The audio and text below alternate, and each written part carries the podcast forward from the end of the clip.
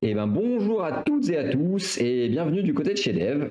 Euh, on se retrouve dans ce deuxième épisode avec notre fidèle présentateur, toujours prêt à harceler de questions les invités, j'ai nommé Enzo. Bonsoir Enzo, comment ça va?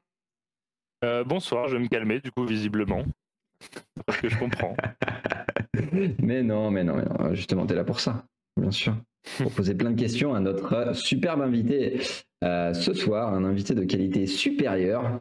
j'ai nommé Vincent. Bonjour Vincent, comment ça va? Salut, salut. Bah écoute, euh, ça va super. Euh, je suis très bien présenté, donc euh, un peu de favoritisme, j'aime ça. Ah pardon, c'était pas le but, excuse-moi, attends, je recommence. donc ouais, Vincent, programmeur, donc vous allez me dire, encore un programmeur, merde Mais non, Vincent, c'est un programmeur spécial qui a eu plein de casquettes au fil de sa, de sa carrière. Et c'est ça qui va être très intéressant ce soir, de parler de tout, tout ce qu'il a fait, de tout ce qu'il fait. Et euh, donc ça va être, euh, ça va, ça va être vraiment cool. Hein on va essayer. Et oui, parce que notamment, euh, on va parler de, programmation, mais aussi de game design et de, de formateur, de formation, n'est-ce pas? Tout à fait, correct. Nice. Tu as bien fait tes, devoirs. J'ai fait mes devoirs. Moi, j'ai l'impression que tu l'agresses quand tu, quand tu fais le programme, Marty. Ah, mais parce que euh, c'est la relation qu'on a, écoute, euh, c'est comme ça. ça marche. très bien. Euh, très bien. du coup, Vincent, ça fait combien de temps que tu as commencé à bosser dans le milieu du jeu vidéo depuis, depuis quand Ça fait combien de temps?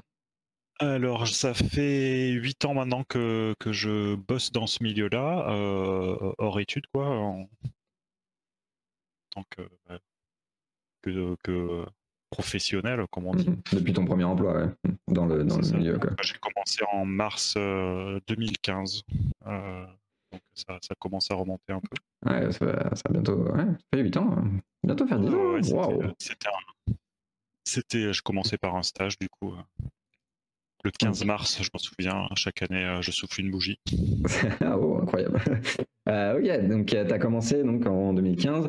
Et par quoi tu as commencé? Par un stage euh, Donc tu disais euh, un stage en, quoi euh, Ouais, bah, du coup, en fin, d'études, j'ai j'ai bah, cherché, j'ai cherché un, premier emploi ou stage pour m'insérer dans le milieu, voir un petit peu ce que je pouvais faire et bah, commencer ma carrière.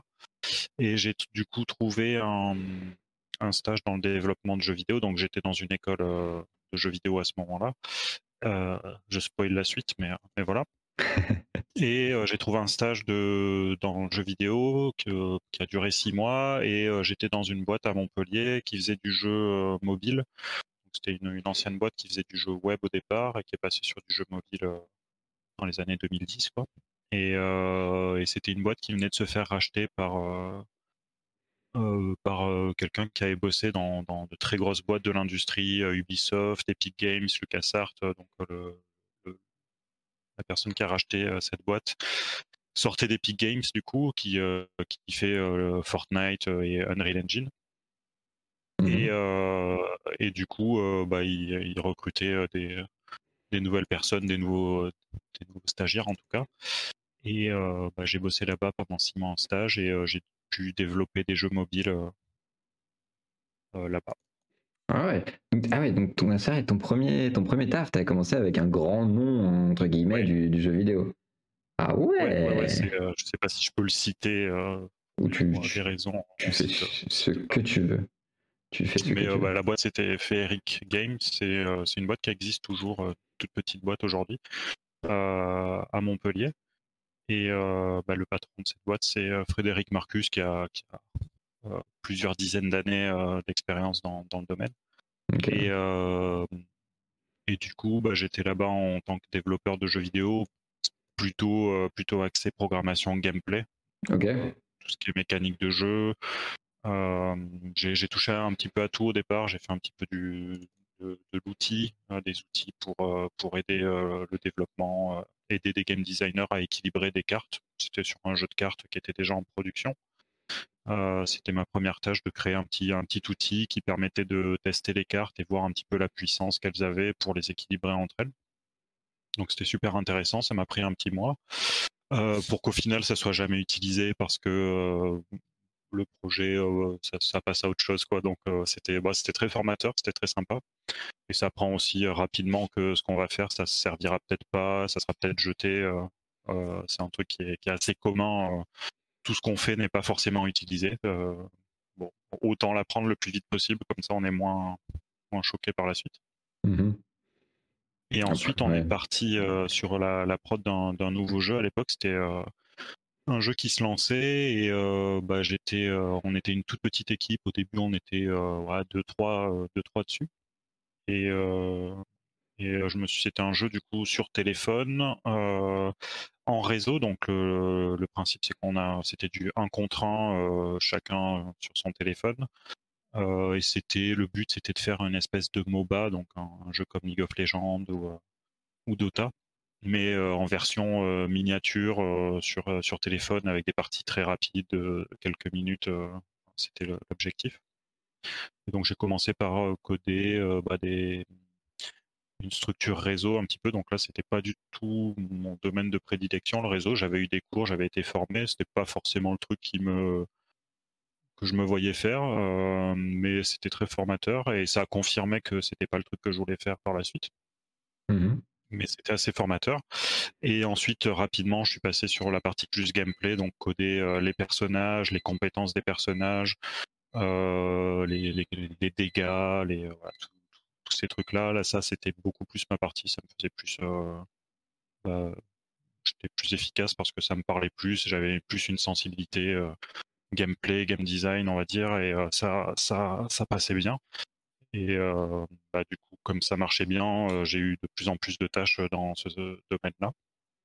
Et d'autres personnes ont pris le relais sur les parties réseau, bases de données, tout ce qu'il y a autour. C'est quoi les ambitions du, studio en termes de, de jeu? Bah, à l'époque. Est-ce qu'il se destinait que à du jeu mobile? Bah, À l'époque, ouais, c'était le but, c'était vraiment le, de, le marché mobile le patron venait de gros studios, qui il a fait des gros AAA, donc les, plus gros jeux qui existent. Il a bossé sur Fortnite, qui est un jeu énorme. Il a bossé à Ubisoft sur, euh, sur des grosses licences. Et euh, lui, il voulait, euh, il, a racheté, il a racheté cette boîte justement pour faire du mobile, pour être dans un autre milieu qu'il connaissait moins, pour l'apprendre. Et, et quel type de jeu mobile? Parce que tout et n'importe quoi, un type de jeu mobile. Bah, dans l'idée, au départ, je connaissais pas bien toutes les, subtilités euh, qu'il y a, aujourd'hui. Euh, c'était de faire des jeux, on va dire, euh, mid-core, mmh. c'est-à-dire pas des jeux casual, mais pas les jeux, les gros gros jeux qu'on peut trouver, type Clash of Clans, etc. Mmh. c'était plus du mid-core.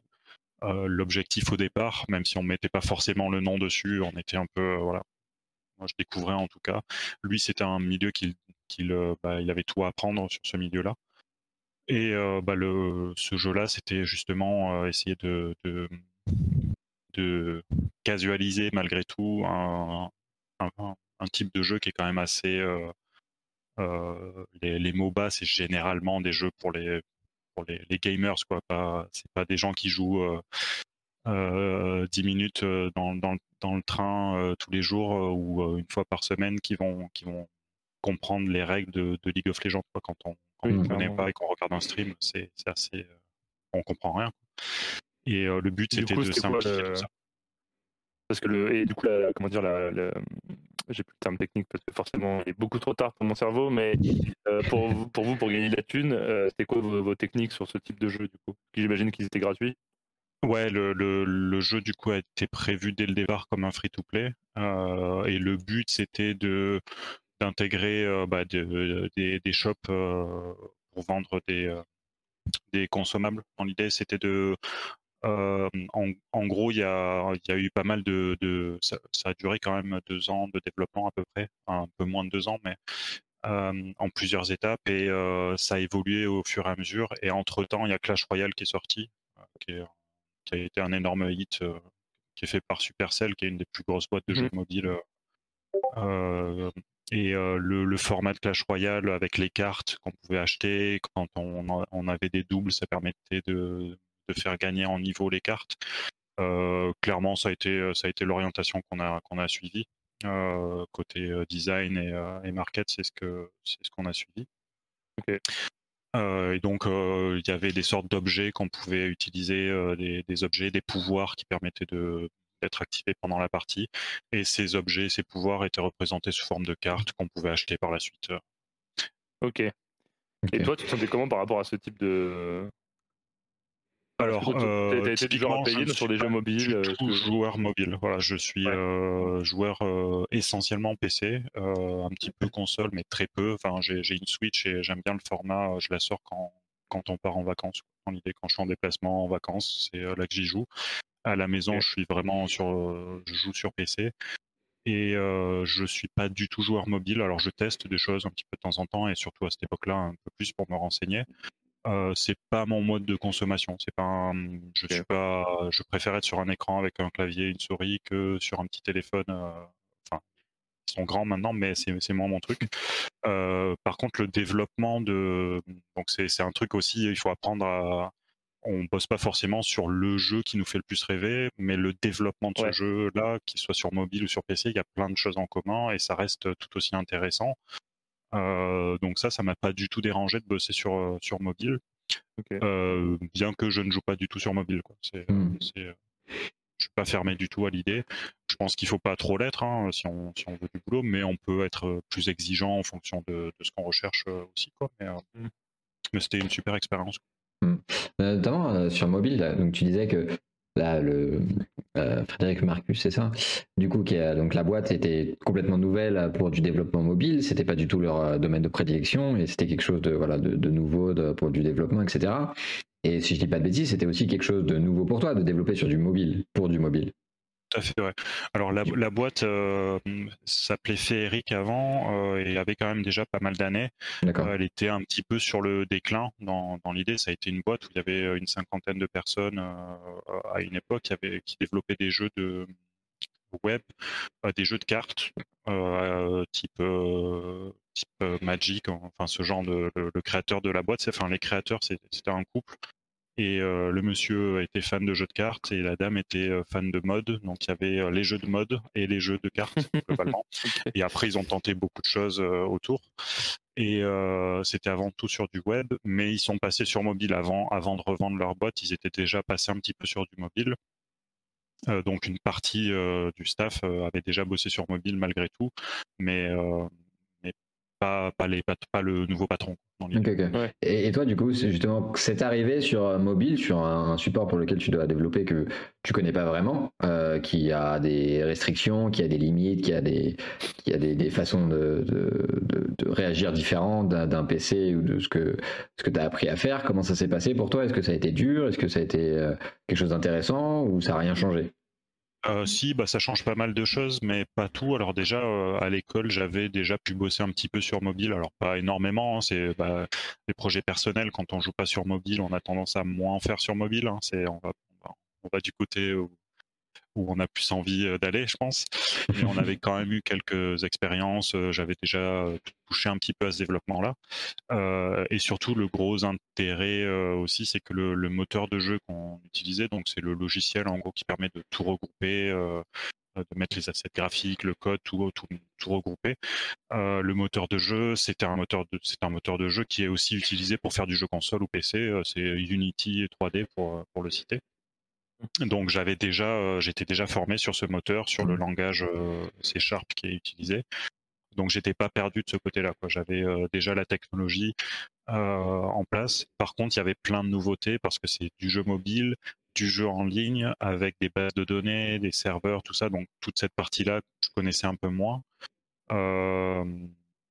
et le développement mobile, ouais, il y faut faire attention aux performances et tout ça. Donc nous, c'était un jeu 2D. On faisait, on n'avait pas non plus enfin, ça, on, a fait chauffer des téléphones et user des batteries, mais, euh, mais de ce côté-là, c'était pas trop le, plus euh, compliqué, on va dire.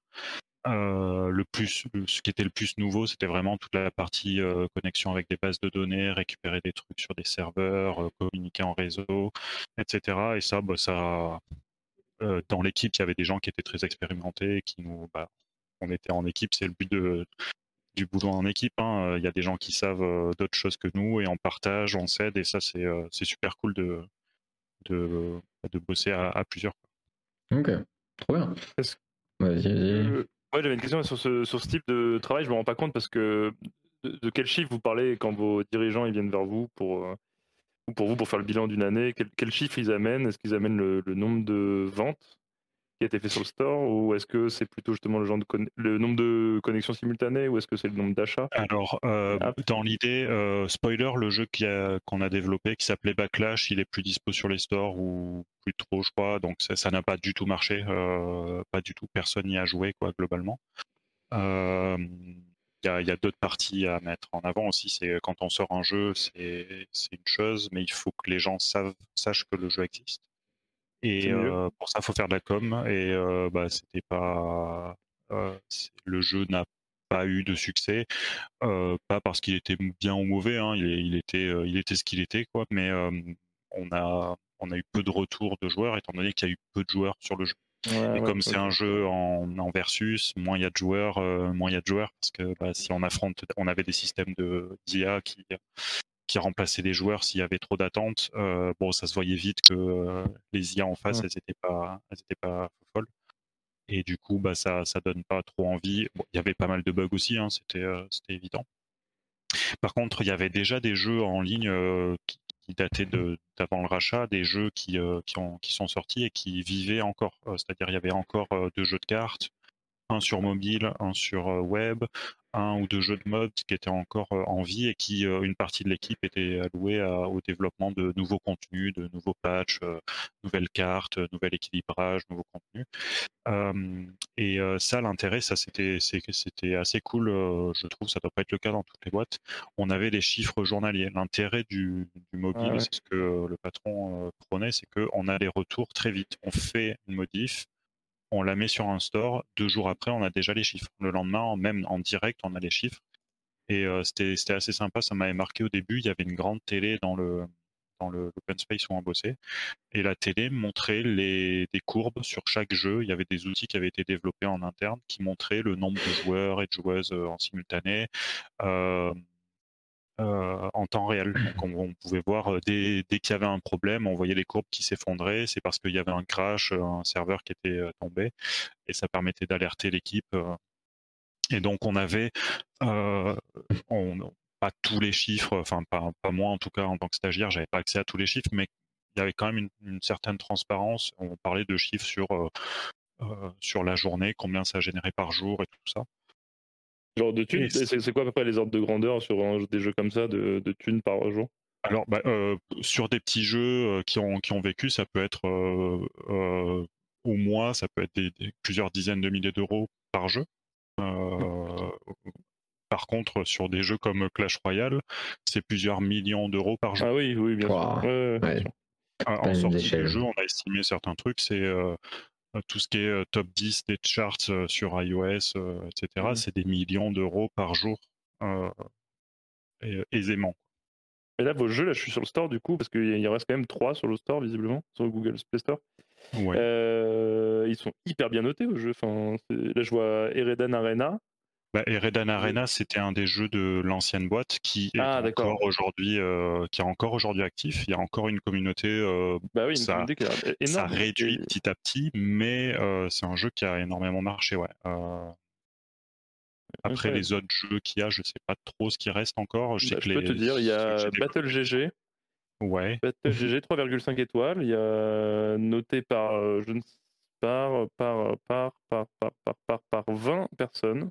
Ouais, il y a un le, merveilleux euh, Dressing in Broadway qui a 4,8 étoiles. Donc autant dire que c'est un très bon jeu selon 68 avis. Oui, donc c'est. Euh, mais quand même euh, un millier de téléchargements.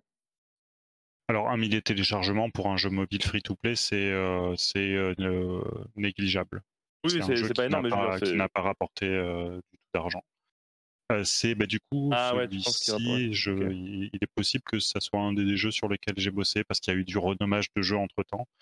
Euh, un peu plus tard, euh, parce que j'y suis resté un peu plus que le stage, j'ai bossé aussi sur un jeu de mode sur lequel j'ai fait beaucoup d'interfaces, c'est-à-dire des scrolls, enfin des, panneaux de recherche pour aller chercher comme, comme un inventaire dans un jeu, mais là l'inventaire c'est une garde-robe et on habiller des, mannequins pour, euh, pour faire des défilés. C'était le principe. en payant, est-ce que le but c'était de. Par exemple, vous avez des habits de marque et vous pouviez faire payer les gens pour des habits de marque?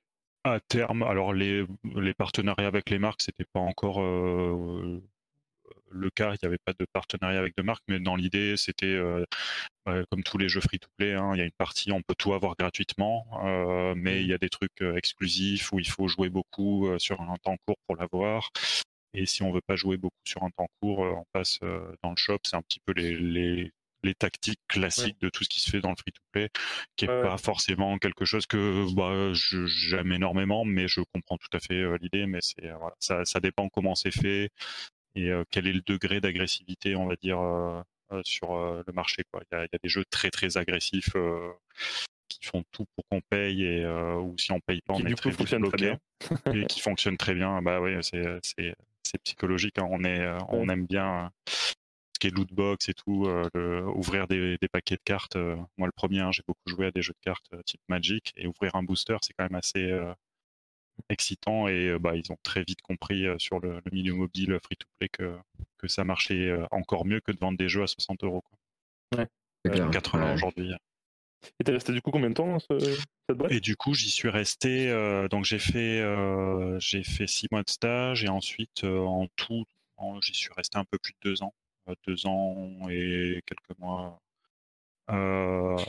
Ouais, donc là, il reste vraiment quasiment aucun jeu que tu as fait. Quoi. Il y a trois jeux, tu me dis qu'il y en avait deux qui n'étaient pas toi, enfin pas dans ta période. Alors, Eredan Arena, j'ai un petit peu participé à certains patchs pour euh, sortir des cartes, euh, scripter un petit peu des nouvelles cartes, mais c'était très très léger. Et l'outil euh, pour lequel, enfin, par lequel j'ai commencé mon stage, c'était pour ce jeu-là.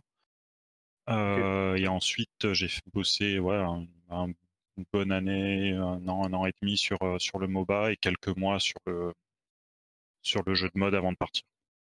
Qu'est-ce qui, n'a pas marché non plus. Alors aujourd'hui, la boîte survit, j'ai l'impression, avec des jeux qui, qui durent depuis longtemps.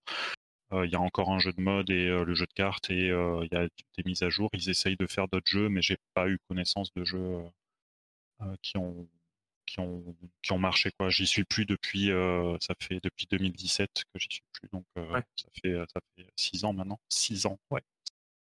Ça passe vite, ah, c'est, fou quand même que la boîte elle arrive à survivre avec, euh, avec 2-3 jeux qui, qui, datent de, de, je sais pas quand. Quoi. Et en plus, c'est. Alors, euh, Féeric, euh, premier du nom, ça a été une boîte qui, je vous ai dit qu'il y avait une cinquantaine d'employés. Le Eredan Arena, c'était pas plusieurs dizaines de milliers d'euros par mois, c'était des... beaucoup plus. ah, beaucoup plus. Et il y avait plusieurs jeux de ce calibre-là. Ils sont, alors il y en a certains qui sont plus trop en ligne maintenant, qui ont leur temps est, révolu. Mais euh, disons que euh, bah, Redan Arena a tellement marché que même, euh, je sais pas depuis combien de temps il est, je pense que ça fait quasiment 10 ans qu'il est sorti. je pense que les chiffres descendent hein, petit à petit, mais bah, il est bien maintenu et il descend suffisamment lentement pour quand même permettre à une entreprise de, prospérer ou du moins de, survivre. Je pense que l'entreprise, euh, il y a beaucoup moins de monde. Moi, quand j'y étais, on était à peu bah, près Je sais pas, vu la gueule du site, euh, vu la gueule du site du, studio, je trouve ça, ça me surprendrait qu'ils soient encore en vie. Mais bon, si tu, je sais pas si tu as des nouvelles des gens, mais ça me. Euh, si, si, je sais qu'ils vraiment ont cherché un stagiaire euh, il y a quelques, il y a quelques euh, mois. Donc, euh, ah, après, voilà. Il n'y a rien qui l'indique. Ils ont même pas enfin, sur, la page sur laquelle je suis. Je il y a marqué 2020. Ouais, ouais, ça y a marqué 2020. copyright. Pour les contacts, c'est un formulaire que j'ai pas vu depuis que je suis au lycée. Et dans... il n'y a rien qui fait part de, de volonté de recrutement. Ouais, je euh, ouais, bah c'est, c'est, euh, je pense qu'ils sont, plus beaucoup, ils sont vraiment plus beaucoup et c'est, bah c'est, c'est, bah c'est toujours triste, hein, mais bon, c'est, c'est, le jeu aussi, quoi. C'est, ouais, Toutes les boîtes ne sont pas des Epic Games euh, en puissance. Ah, c'est sûr, mais c'est quand même, c'est vrai que je trouve ça dingue que grâce à un ou deux projets mobiles, que la, la, boîte arrive à perdurer autant, quoi, et à enchaîner des échecs entre guillemets. Euh, en, soi, c'est cool, tu vois, parce que du coup, ça leur permet d'essayer de différentes choses et de, de, pouvoir sortir d'autres projets. Mais euh, c'est quand même, c'est quand même fou que grâce à un ou deux petits jeux mobiles qui, qui sont des, pas des gros jeux non plus, ils ont eu un certain succès. Mais ça n'a pas non plus ah, été des, des, gros C'est ce qu'on peut qualifier d'un gros jeu mobile. Hein. C'est, ah en vrai, euh, ouais, ouais, c'est, bah, c'est un jeu qui a ramené sur l'ensemble de son exploitation plusieurs millions d'euros, hein, largement. Euh, donc c'est plus trop ce que j'appelle un petit jeu mobile. Mmh. Euh, ça a été un gros carton et il y a un des jeux de mode, alors qui aujourd'hui s'appelle peut-être euh, Fashion in Broadway ou machin. À l'époque, ça s'appelait Oh My Dolls Fashion Show. Mmh. C'est des jeux où il y avait des centaines de milliers, voire des millions de téléchargements. Enfin, il y avait des millions de ah téléchargements sur ces jeux-là. C'était des gros gros jeux. Euh, il y avait un deuxième jeu de cartes qui s'appelait Redan ITCG, qui lui était la version précédente euh, sur web, qui a, qui a fédéré une énorme communauté. Enfin, il y a eu 4-5 jeux faciles sur la boîte qui l'ont propulsé. Bah, une cinquantaine d'employés, ça commence à être de la boîte euh, assez bah, c'est quand même pas. Et, et le côté un petit jeu mobile, aujourd'hui, le, le, trafic monétaire, on va dire, si on doit parler d'argent, était parle de mobile, souvent on en parle, hein, c'est étonnant. Euh, mmh c'est sur mobile, hein, c'est la plus grande distribution de, d'échanges monétaires euh, liés aux jeux vidéo. Euh, plus de la moitié des transactions sont faites sur mobile. En fait. C'est pas sur sur, je crois que c'était à l'époque les chiffres, alors ça évolue chaque année et je pense que c'est encore plus marqué aujourd'hui, c'était à peu près 50% mobile, 30% les consoles et 20% les PC à peu près, alors ça a changé un peu, c'est pas tout à fait exact, mais clairement le marché le plus largement plus représentatif, c'est le, c'est le, le, mobile. Donc quand je joue sur mon, sur mon PC, je suis un, une minorité en fait euh, de joueurs. Une minorité. ok, ok. Du coup, t'es parti, parti pour ces raisons-là du, du, studio ou fin de contrat juste? Euh, alors non, euh, j'ai été euh, prolongé, j'étais, je suis passé freelance après mon stage, je suis passé en freelance, en auto-entrepreneur. Alors aujourd'hui, je crois que ça s'appelle micro-entrepreneur, un truc comme ça. c'est en gros statut d'indépendant. Et en même temps, j'ai commencé un peu plus tard à donner des cours dans l'école où j'avais été auparavant. et j'étais à mi-temps, enfin un peu plus, 60% on va dire, en, en tant que développeur dans cette boîte et deux jours par semaine, je donnais des cours. Alors, je faisais du suivi de projet, j'accompagnais des élèves qui faisaient leurs projets à l'école. Et mmh. petit à petit, j'ai tout spoiler, j'ai toujours gardé cette activité-là. et je me suis mis à donner des cours de programmation spécialisés jeux vidéo. Euh, tout en gardant plus d'autres activités. J'ai essayé de, combiner. c'est un truc qui me tient à cœur depuis toujours. petit, je voulais être prof de maths. Voilà, si, on doit. puis ensuite, je suis allé au collège et au lycée. Je me suis dit que c'était peut-être pas une bonne idée, puisqu'à cet âge-là, on était quand même un peu difficile, voilà, pour le dire comme ça. et mais c'est un truc qui m'a bien plu. Quand j'étais à l'école, j'aimais bien aider des camarades en maths, parce que j'aimais bien les maths. Et du coup, bah, donner des cours dans le milieu du jeu vidéo, c'est le meilleur des deux mondes. Quoi. Donc c'est c'est un truc qui me tient bien à cœur et je voulais je voulais essayer. J'ai eu l'occasion de le faire rapidement et, et bah, j'y suis encore aujourd'hui. c'est mon activité unique aujourd'hui.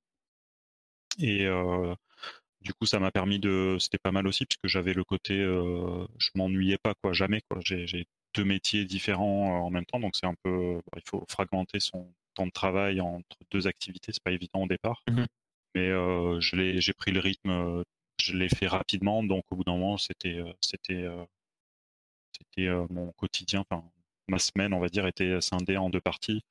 Donc on s'habitue, on s'habitue au bout d'un moment, et si, si ça se passe bien, bah, j'ai continué par la suite. Ok, donc, donc tu as, continué à être formateur du coup à l'école. Euh, euh, du coup, la formation en programmation, t'as dit ça? C'est ça, ouais. Euh, et, du suivi de projet?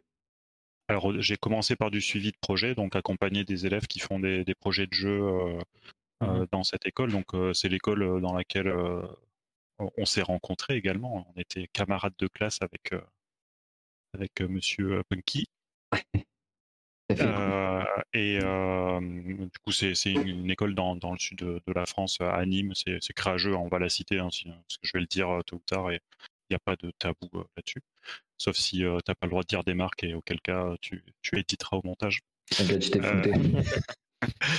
Et bah, du coup, ouais, c'est une école qui forme deux, métiers principaux du jeu vidéo, qui, que sont l'infographie et la programmation. Donc, c'est deux filières totalement séparées, puisque c'est des métiers totalement à part.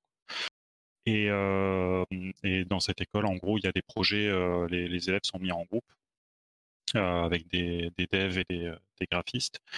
Et ils doivent réaliser des, des projets avec plusieurs contraintes, des petits projets mobiles, des, petits, des jeux sur PC, des jeux qui, qui, se basent sur des jeux de plateau, des jeux en 2D, des jeux en 3D. Et il y a du, ils sont, ils sont en groupe, en autonomie, mais il y a quand même des formateurs et des formatrices qui les suivent pour les accompagner, pour les aider, pour les aider à s'organiser, pour bah, leur donner des, des conseils et les débugger, euh, euh, enfin les aider à débugger en programmation, en graphe. Euh, il y a du suivi, ils sont pas juste livrés à eux-mêmes et, débrouillez-vous quoi. Il y a, y, a, y a, du staff qui, qui est là pour les, les aider. Et j'ai commencé par ça. J'étais une des personnes qui les suivait. on était en binôme en général et moi j'étais le, le petit padawan et j'avais mon sensei qui m'a qui m'a bien bien briefé et du coup par la suite je suis devenu sensei à mon et comment ça s'est passé euh, pour, pour, toi cette expérience justement? Parce que là, du coup, de, tout ce que tu nous as dit, déjà sur ton premier, euh, sur ton premier poste, tu avais fait quand même pas mal de programmation, mais tu avais, euh, dû gérer d'autres choses, tu avais dû, gérer d'autres petites choses. Et là, du coup, passer sur du suivi, de projet, c'est pas que de la prog, quoi. Tu es obligé de gérer plein, plein de choses, les, la communication entre les différentes, la, voilà, gestion d'équipe, la communication entre les différentes équipes, euh, du management de projet. Comment ça s'est passé pour toi? Est-ce que tu avais, avais, assez de bagages qui t'a formé à ça ou c'est des choses que tu as appris sur le tas et, euh, et, comment, voilà, comment tu l'as ressenti? Comment s'est passé tout ça? Euh, bah c'est vrai que c'est assez, ça, ça, fait intervenir, être formateur, ça fait intervenir plein, plein de, de, compétences différentes, pas juste technique. En fait, la technique, c'est qu'une euh, partie euh, parmi d'autres. Euh, comme tu l'as dit, hein, il y a, bah, y a de, la communication, de la gestion humaine, de la gestion de, temps, de préparation, et, etc. de gestion de conflits aussi, de, alors je vais pas dire psychanalyse ou psychologie, mais il y a, le côté bah, d'écoute tout simplement quand il y, y, y, a des soucis, des élèves qui vont pas bien, là aussi pour ça.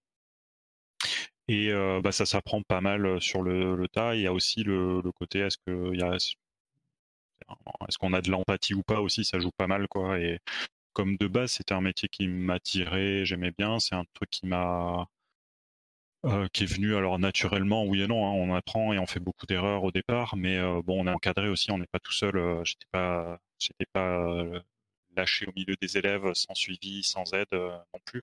Euh, donc euh, on est on est épaulé. Et puis les premiers conflits, euh, c'est un peu la première fois qu'on a des conflits à gérer, on est un peu perdu. C'est pour ça qu'on le fait pas seul en général. On a quelqu'un qui, est là avec nous, qui a la, plus l'habitude, et petit à petit on prend nos marques et on voit un petit peu.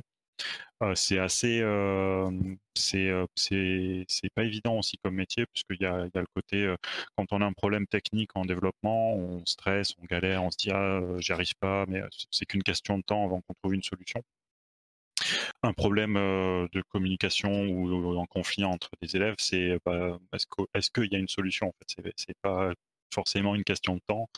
Et surtout, les mots qu'on va, qu'on va, en tant que formateur, les mots qu'on dit, il faut bien les peser parce que ça peut avoir un impact assez important sur la vie de, bah, de, de personnes, tout simplement, des élèves qui sont en face de nous. Donc il y a un petit peu le côté euh, euh, euh, j'ai oublié, euh, j'ai perdu le, le, le, terme, le, euh, ça a du poids et euh, il faut, faut, bien mesurer ce qu'on dit euh, parce que bah, c'est pas, pas, ça peut avoir des conséquences importante et on a une, parole qui est euh, alors des fois peu écoutée mais des fois écoutée et qui sert de modèle aussi pour la pour la suite. Donc faut faut c'est un peu au départ on se sent euh, c'est un, un, syndrome que beaucoup de gens ont euh, dans tous les milieux le syndrome de l'imposteur quand on dit est-ce que je suis assez qualifié pour ça, j'ai pas tant d'expérience que ça, j'ai pas fait tous les projets du monde, j'ai pas réponse à tout, donc on se dit est-ce que je suis légitime pour, euh, pour être prof, tout comme euh, j'ai eu les mêmes euh, questionnements dès que j'avais un bug que j'arrivais pas à résoudre en moins de 10 minutes, est-ce que je suis légitime pour être prof C'est des questions qu'on se pose plus ou moins selon les personnes mmh euh, et qu'on se pose toujours. Hein. Enfin, c'est ça fait 8 ans que je fais ça. Je me pose toujours ces questions de temps en temps, alors peut-être moins souvent, mais tout de même régulièrement. Et je pense que c'est pas plus mal, comme ça, ça nous, il y a de la remise en question permanente et on... je veux pas devenir, je suis trop jeune pour devenir le vieux prof qui ne mmh. veut pas changer ses méthodes. Un jour peut-être, mais c'est. Oui, dans cinq ans. Ouais, donc un an ou deux. Non, mais, mais tu as raison, parce que ouais, du, coup, tu, du coup, tu restes dans une démarche d'apprentissage permanente, et ce qui est, je pense, le plus important, non seulement dans notre métier, mais même dans la vie en, général.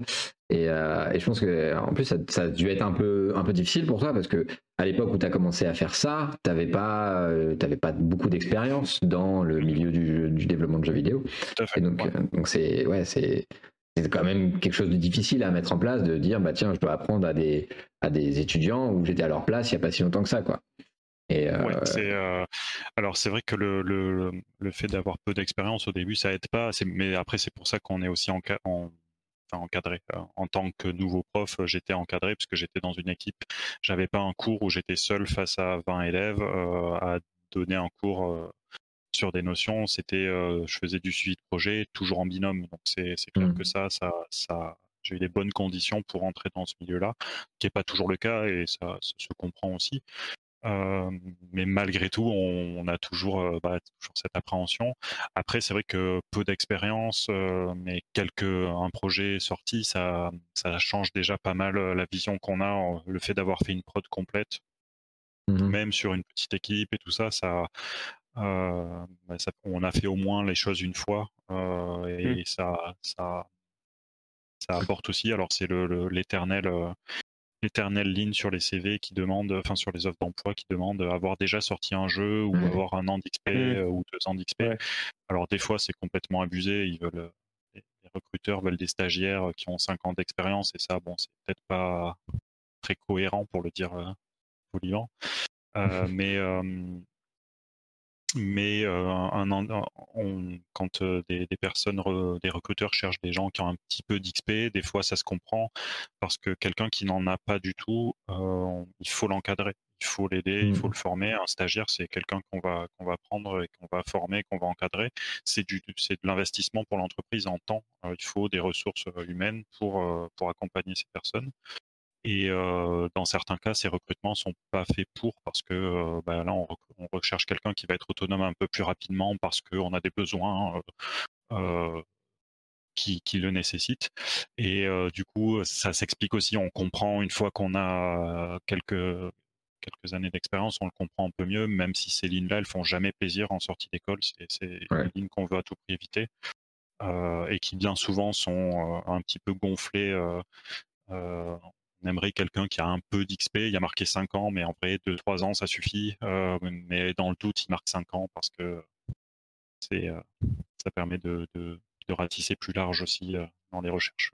Oui, un petit jeu de bluff vis-à-vis de ça aussi, de voilà, on cherche quelqu'un comme ça, mais bon, en fait, il faut faire ses preuves soi-même et savoir se vendre un minimum là-dessus. Et comme tu, tu le disais, là, quand, déjà, quand des boîtes cherchent des stagiaires, généralement, quand tu commences, ils vont pas te donner quelque chose de très important. Euh, c'est comme, comme tu l'as dit, toi, quand tu es arrivé euh, justement à Féeric, la première tâche que tu as, vu, que as eue, ou c'était une tâche euh, qui a pas, enfin, c'était quelque chose qui n'a pas été réutilisé après. Je sais pas si c'était prévu ou quoi, tu vois, mais généralement, les boîtes vont prévoir certaines tâches qui sont un peu moins importantes, qui sont pas vraiment euh, critique pour le jeu à faire pour les stagiaires, pour justement les former, voir ce qu'ils valent et euh, leur apprendre à comment faire.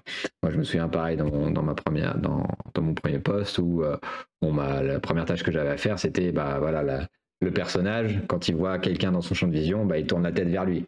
Bon, si au final la, feature ne marche pas ou, ou, ou, c'est pas fait, bah, c'est pas grave, quoi. Tu vois, c'est ce genre de truc. Donc, ouais, mais c'est déjà une feature qui est dans le jeu. Donc tu vois, il y a y quand même le côté, c'est une petite feature, mais c'est dans le jeu. Euh, donc c'est, alors c'est, il y a, y a, y a débat hein, là-dessus. Euh, tout le monde n'est pas d'accord et euh, il y a l'équipe, on va dire l'équipe qui est de dire le, stagiaire ne doit ou la stagiaire ne doit pas faire de, de, de contenu qui est en production, qui va être vendu ou qui est sur un jeu euh, qui est, et doit seulement faire des choses en, en d'apprentissage qui n'ont pas d'impact forcément, aucune pression et tout ça. Euh, et il y a l'équipe aussi où moi j'étais assez euh, content de pouvoir faire en stage des choses qui étaient bah, direct, des vraies choses qui servent pour de vrai sur un vrai projet, parce que c'est assez gratifiant aussi de se dire, bah, ce que j'ai fait, c'est bah, un, un jeu qui est sorti sur un store. Il y a eu certes très peu de joueurs, très peu, voilà, très peu de retours de machin, de trucs, mais au moins c'est un jeu qui est, sorti pour de vrai.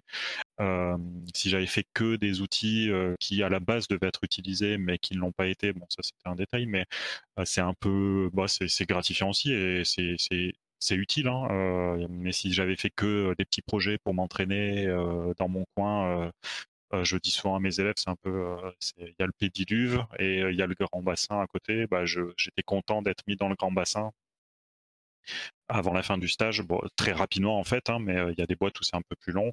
Il y a des boîtes dès le premier jour, les premiers projets, c'est directement dans le grand bassin et avec pas assez d'accompagnement devrait avoir euh, normalement avec euh, des stagiaires. Euh, il y a des boîtes qui prennent bien le temps de bien accompagner, bien former, de faire des exercices, même pour apprendre les règles de la boîte, les, conventions de codage, les styles graphiques, etc. Il y, a, tout ça qui existe. Moi, j'étais pas trop mécontent de bosser directement pour des, jeux en prod. Et c'était une petite boîte aussi. Et la petite boîte n'a pas forcément les moyens de prendre des gens pour les former six mois pour ensuite les faire travailler sur des. Ouais, carrément, ouais. Bon. C'est vrai que pour des grosses boîtes, je peux comprendre la limite, mais sinon, euh, c'est quand même naze, j'avoue, de, de, prévoir, genre, bah tiens, ça, c'est sûr qu'on va pas le mettre, on va lui faire faire que ça euh, pour le former pendant un moment. Enfin, je pense que dans, dans les jeux, on prévoit toujours des features qui sont critiques, des features qui sont pas critiques, quoi. Et donc, c'est quand, même, quand même facile de trouver des. Euh, quand, quand, je parle de feature critique ou pas critique, c'est une feature critique, c'est-à-dire que tu peux pas continuer. Si cette feature ne marche pas, le jeu va être bloqué. Voilà, c'est ce que c'est, ça quand on parle de feature critique. Et donc il y a toujours des features qui sont un peu mineures et, euh, qu'on peut donner à des stagiaires pour les, les, faire faire, les entraîner et que si cette feature ne marche pas, et eh ben c'est pas grave. Voilà. Mais Ça euh, fait beaucoup moins de pression dès le départ, ce qui est, ce qui est bien, ce qui est, parce que bah, il faut pas, faut pas avoir de pression quand on débute. Euh, on s'en met déjà suffisamment euh, seul de se dire qu'on va être à la hauteur, etc. si en plus on a la responsabilité, on ne doit pas avoir de responsabilité sur un, sur quoi que ce soit au début d'un stage. non, non, il faut d'abord s'adapter à l'entreprise, aux outils, aux collègues, à la façon de fonctionner, au process. Mmh. Et si possible dans un dans un environnement euh, voilà plus euh, protégé parce que euh, la feature si elle prend trois mois au lieu de deux semaines c'est pas grave. Voilà c'est un peu mais tout en ayant quand même un peu des objectifs parce que si on te dit tu peux mettre six mois pour faire le petit truc pas important bon c'est pas forcément très stimulant mais voilà il y a un entre deux à trouver qui est souvent trouvé hein, mais il y a des boîtes où c'est un peu plus relax et d'autres où c'est un peu plus brutal on va dire des fois un peu trop même trouver euh, chaussure à son pied. Mhm. Euh, ok, vas-y. Ah, j'allais dire, qu'est-ce qui. Toi, tu as, le poste, as ton poste dans, la, dans le. Comment dire, dans Accra Jeux, là où tu as étudié. Mhm. Et je me demande quel est ton premier. Forcément, tu as dû voir des dysfonctionnements pendant ta formation. On a tous vu dans nos formations. Mhm. Quel est le premier truc que tu dis, ah ouais, mais ça, forcément, euh, je vais pas faire ça, ou j'enlève ça, ou. Par rapport au cours que toi, tu donnes euh, en suivi de projet, alors moi alors c'est le, c'est particulier puisque quand je suis arrivé euh, en tant que, bah, assistant euh, suivi de projet, on va dire, le format des projets avait totalement changé à l'école. En gros, c'est quelques années près, on avait, on est passé du système que nous on a suivi à un nouveau système qui était vraiment bien mieux. Euh, pour le coup, j'étais euh, bah, pas frustré parce que bah, c'est normal que, que, ça évolue euh, quand on n'est mmh. plus là. Quoi. mais clairement, c'était à l'époque, nous on faisait des projets où toute la promo était ensemble, donc c'était, on était en, environ 40 à faire un projet. Oh, le bordel. sur le, genre sur le même jeu sur le, même jeu, et le jeu ah était imposé. C'était, c'est-à-dire que c'était imposé par, par le, bah, le corps enseignant, qui trouvait un thème, un type de jeu, etc., etc., pour découper un petit peu les tâches et faire au mieux pour que ça, ça rentre pour 40 personnes. Sauf que du coup, bah, on était beaucoup, euh, gérer une équipe de 40 personnes, c'est super dur, quoi, c'est très dur. Et quand on est 40, bon, on a tous été étudiants en projet de groupe, hein, et quand, dès qu'on est 3, souvent, euh, il y a une personne qui va faire un peu moins que les autres. quand mmh, on est 40, euh, voilà. et, et, et, en même temps, ça apprend un, truc qui est propre au.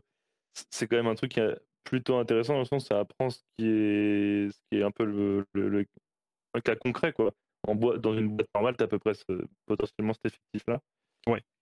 Je sais pas s'il des tâches, il donnait à des, gens la, la, la, la tâche d'être juste justement manager ou superviseur? Non, bah non, non, non, on avait, c'était ah les profs qui s'occupaient de ça et parce qu'on on était formé à la programmation, l'infographie et pas à la gestion de projet. Enfin voilà, c'est des, filières à part mmh. qu'il n'y a pas à cette école et euh, ni au game design euh, notamment. Et du coup voilà, c'était euh, l'encadrement qu'il faisait pour nous. Mais du coup, tout était imposé, on était beaucoup, c'était assez compliqué de s'organiser sur des temps assez courts. Et du coup, c'était c'était super, c'était une, matière, enfin une matière une période de l'année qu'on aimait bien puisque bah, on fait des jeux quoi. On, est venu pour apprendre à faire des jeux, on fait des jeux, c'est super cool. Mais bon, c'est on aurait bien aimé faire nos jeux tant qu'on est en études. On dit c'est peut-être la dernière fois qu'on va faire des jeux nous on a envie de faire parce qu'après on fera les jeux qu'on nous demande de faire dans l'entreprise.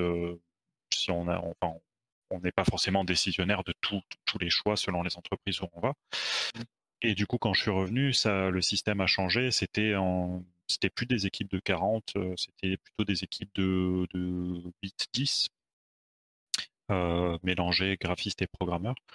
Et le sujet était libre. En fait, il y avait des contraintes 2D, 3D, utiliser Unity, etc., en fonction des années et des, apprentissages qui étaient liés dans ces années-là.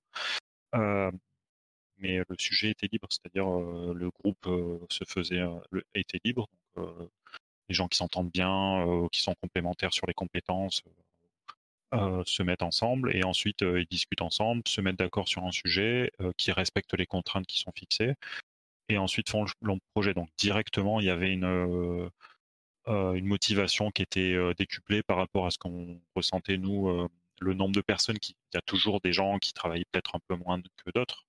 Mmh mais le, statistiquement, ça a chuté énormément. Quoi. Il y avait beaucoup plus de gens qui se donnaient parce que petite équipe égale, bah, il y a plus de choses à faire, donc on s'ennuie pas. Et si on le fait pas, ça va se voir plus vite. Donc ça, c'est un petit peu le bâton. Mais il y a aussi la carotte qui était, bah, on fait un jeu qui nous plaît beaucoup plus parce que c'est nous qui avons décidé de le faire. Et ça, c'était vraiment super cool. Donc je suis arrivé, j'ai pas eu, je sais pas, j'ai pas eu à dire quoi que ce soit. Enfin, ça avait déjà changé et c'était, c'était super cool. Après, il y a toujours des ajustements à faire sur le nombre, la durée, les thèmes, etc mais ça, c'était du détail par rapport au changement fondamental qu'il y avait derrière. Ouais, Et donc, ouais, donc ça, c'était pour la partie aussi de la gestion des projets, des projets de, de, développement du, du coup des, des, promotions. et du coup, tu as, fait preuve de prog aussi, et tu le fais toujours. si je dis pas de bêtises, voilà, tes responsabilités ont aussi augmenté au fur et à mesure. Et maintenant, c'est même ta, ton occupation à plein temps. D'accord? Euh, Ouais, c'est ça. Depuis, euh, euh, depuis 2020. Ok. je suis à plein temps formateur et depuis 2021, je suis même passé directeur pédagogique de l'école. Ok. Et, ah ouais, d'accord, le mec grave les Et, donc, du coup, dans, l'ordre, déjà, première question, et qu'est-ce que ça fait de, de, former sur le, le meilleur moteur au monde?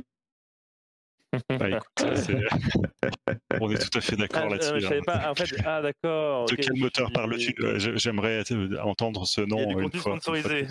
C'est du contenu sponsorisé, tout à fait. Et puis Games Check, hein, si vous entendez.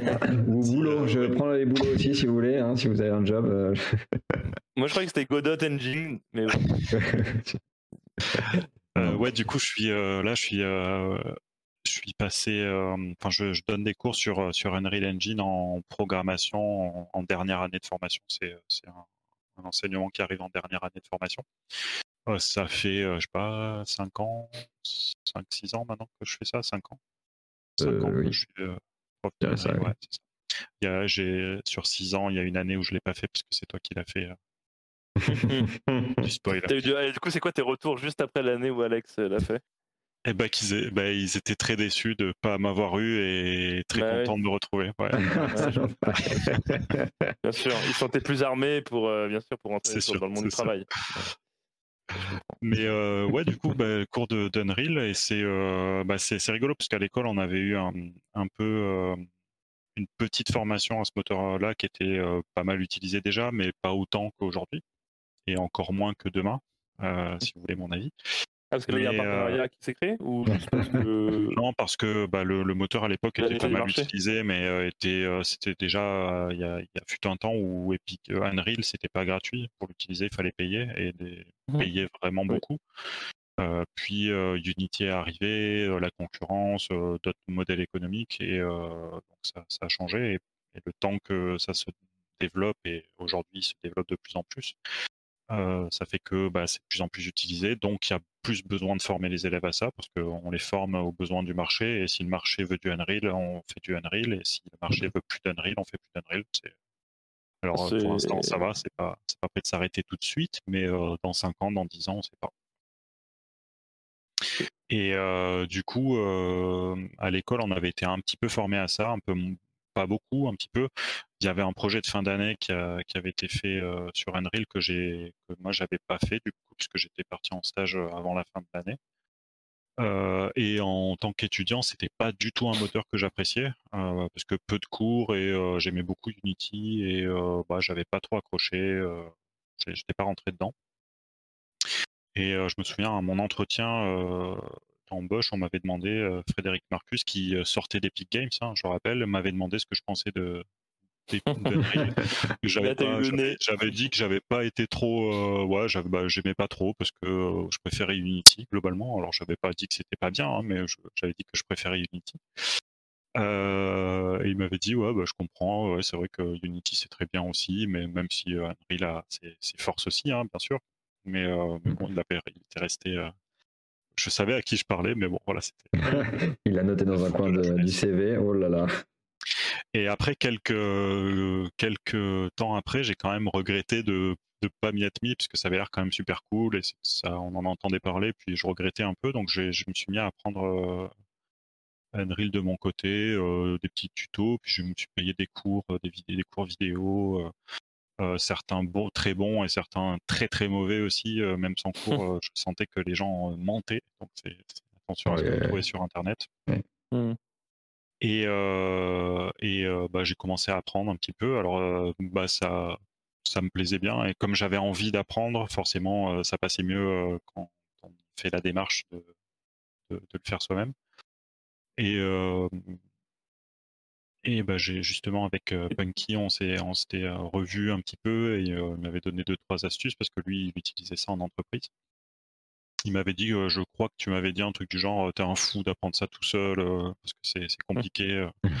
pourquoi tu fais ça Un truc du genre, je, il me semble. Ah oui, c'est possible tout seul, c'est vraiment, c'est vraiment chaud. Surtout à l'époque, à l'époque où on l'a appris, où il y avait peu de documentation. Euh, comme tu disais, les cours que tu pouvais trouver sur Internet, euh, c'était qui tout double.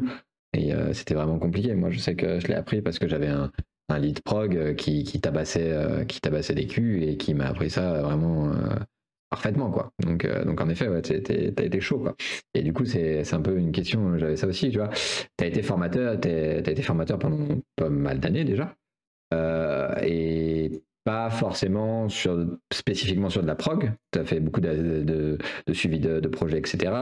Est-ce que tu as une sensation de, perdre en compétences au fur et à mesure? Et à quel point justement là tu parles de que tu t'es formé toi-même sur Unreal parce que tu as, dû donner des cours, mais euh, dans la globalité, est-ce que tu as une sensation de ah mince, je, je, perds un peu le truc de du, travail en studio, du travail dans l'industrie, où je perds un peu en compétence sur certaines choses, ou alors tu te dis non, c'est des choses que je continue à voir tous les jours et je sais toujours très bien les faire, tu vois. Euh, ouais, ça c'est indéniable. C'est euh, euh, je suis un profil de touche à tout, clairement. Donc ça, au bout d'un moment, c'est dur d'apprendre à se connaître soi-même et ce qu'on veut faire et ce qu'on est aussi. Et il y a plein de choses que j'aime, il y a plein de choses que j'ai envie de faire, et il y, a plein de choses que j'aimerais avoir le temps de, faire, hein, et que ce soit de la programmation, de l'art, du design, enfin tout quoi. Et, et du coup, chaque fois qu'on enfin tout le temps qu'on ne passe pas à faire quelque chose, on se dit qu'on perd du niveau. Il y a des choses que j'ai jamais faites en entreprise et du coup, bah, je me dis est-ce que voilà. Mais d'un autre côté, je la formation c'est super important. Enfin, j'aime me former en fait. si un métier de rêve c'est d'être étudiant toute sa vie aussi, c'est trop cool. Ça parle à quelqu'un d'autre ici, je crois. Oh, clairement. et bah, du coup, c'est un truc important et, et en plus, quand on est prof, on demande, enfin, on, enseigne des choses à nos élèves, on leur demande de, bah, d'être curieux, de se renseigner, de ne pas se limiter au cours. Mmh. Du coup, c'est bien de montrer l'exemple et de le faire soi-même aussi. Je pense que c'est une bonne technique de prof, ça, quand as la flemme de faire un bon cours. Ouais, ça marche souvent. Ça. Moi, je fais des goûters. je fais des goûters. Ça, c'est encore mieux. mais, euh, c'est un truc qui est, indispensable. Enfin, le, à l'école, euh, le plus important, c'est d'apprendre à apprendre, parce que ce que vous allez apprendre à l'école, 20 ans plus tard, il y aura des restes, bien sûr, mais il y aura plein de nouveaux logiciels à apprendre et c'est pas à l'école que vous les apprendrez parce qu'ils n'existent pas encore aujourd'hui. Euh, par contre, si on a appris à apprendre les bonnes méthodes pour apprendre, pour aborder des nouveaux logiciels, des nouvelles techniques, euh, euh, bah c'est tout gagné. À développer cette curiosité et pas avoir peur d'apprendre des nouvelles techniques. Mmh. C'est surtout dans ce milieu-là qui bouge très très vite, quoi. Et du coup, bah, il faut qu'on le fasse aussi. moi, ça, me, c'est un truc qui m'intéresse. J'ai voulu apprendre Unreal puisque je me suis dit, ouais, c'est un peu dommage, ça a l'air bien, et je l'ai appris.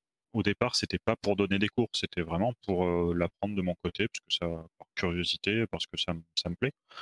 Et bon, après coup, c'est, j'ai commencé à donner des cours dessus, donc bah, j'ai, appris plus et plus vite et plus fort, on va dire. Mais, euh, mais ouais, il y a le côté où quand on fait pas un truc, on se sent moins légitime. Donc, euh, je, reviens au syndrome de l'imposteur, hein, toujours pareil, euh, euh, qu'on retrouvera aussi dans un autre de mes emplois plus tard, je, je pense.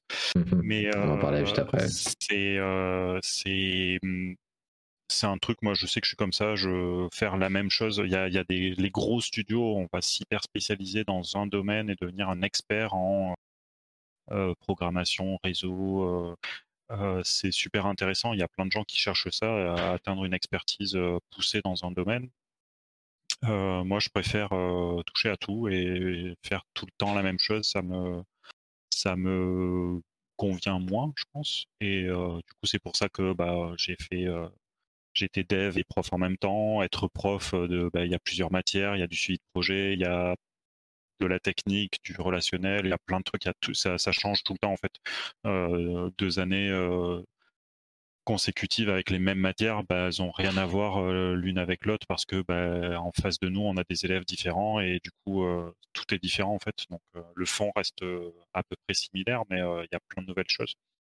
Et c'est dur, au départ c'est dur hein, de se dire moi, j'ai entendu beaucoup de collègues me dire Ah, t'es prof, tu pourras plus revenir, c'est dommage. Mmh. je pense qu'en tant qu'on se tient à jour, on peut toujours revenir dans le, dans le domaine et, on a des exemples de profs qui ont arrêté d'être profs pendant, qui ont été profs pendant 15 ans, qui sont retournés dans l'industrie après.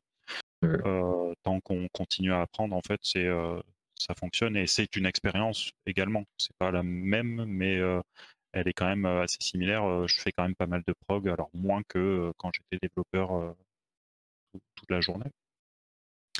Mmh. Mais ouais, c'est un peu, c'est un peu particulier. faut, on peut pas tout faire. De toute façon, on peut mmh. pas.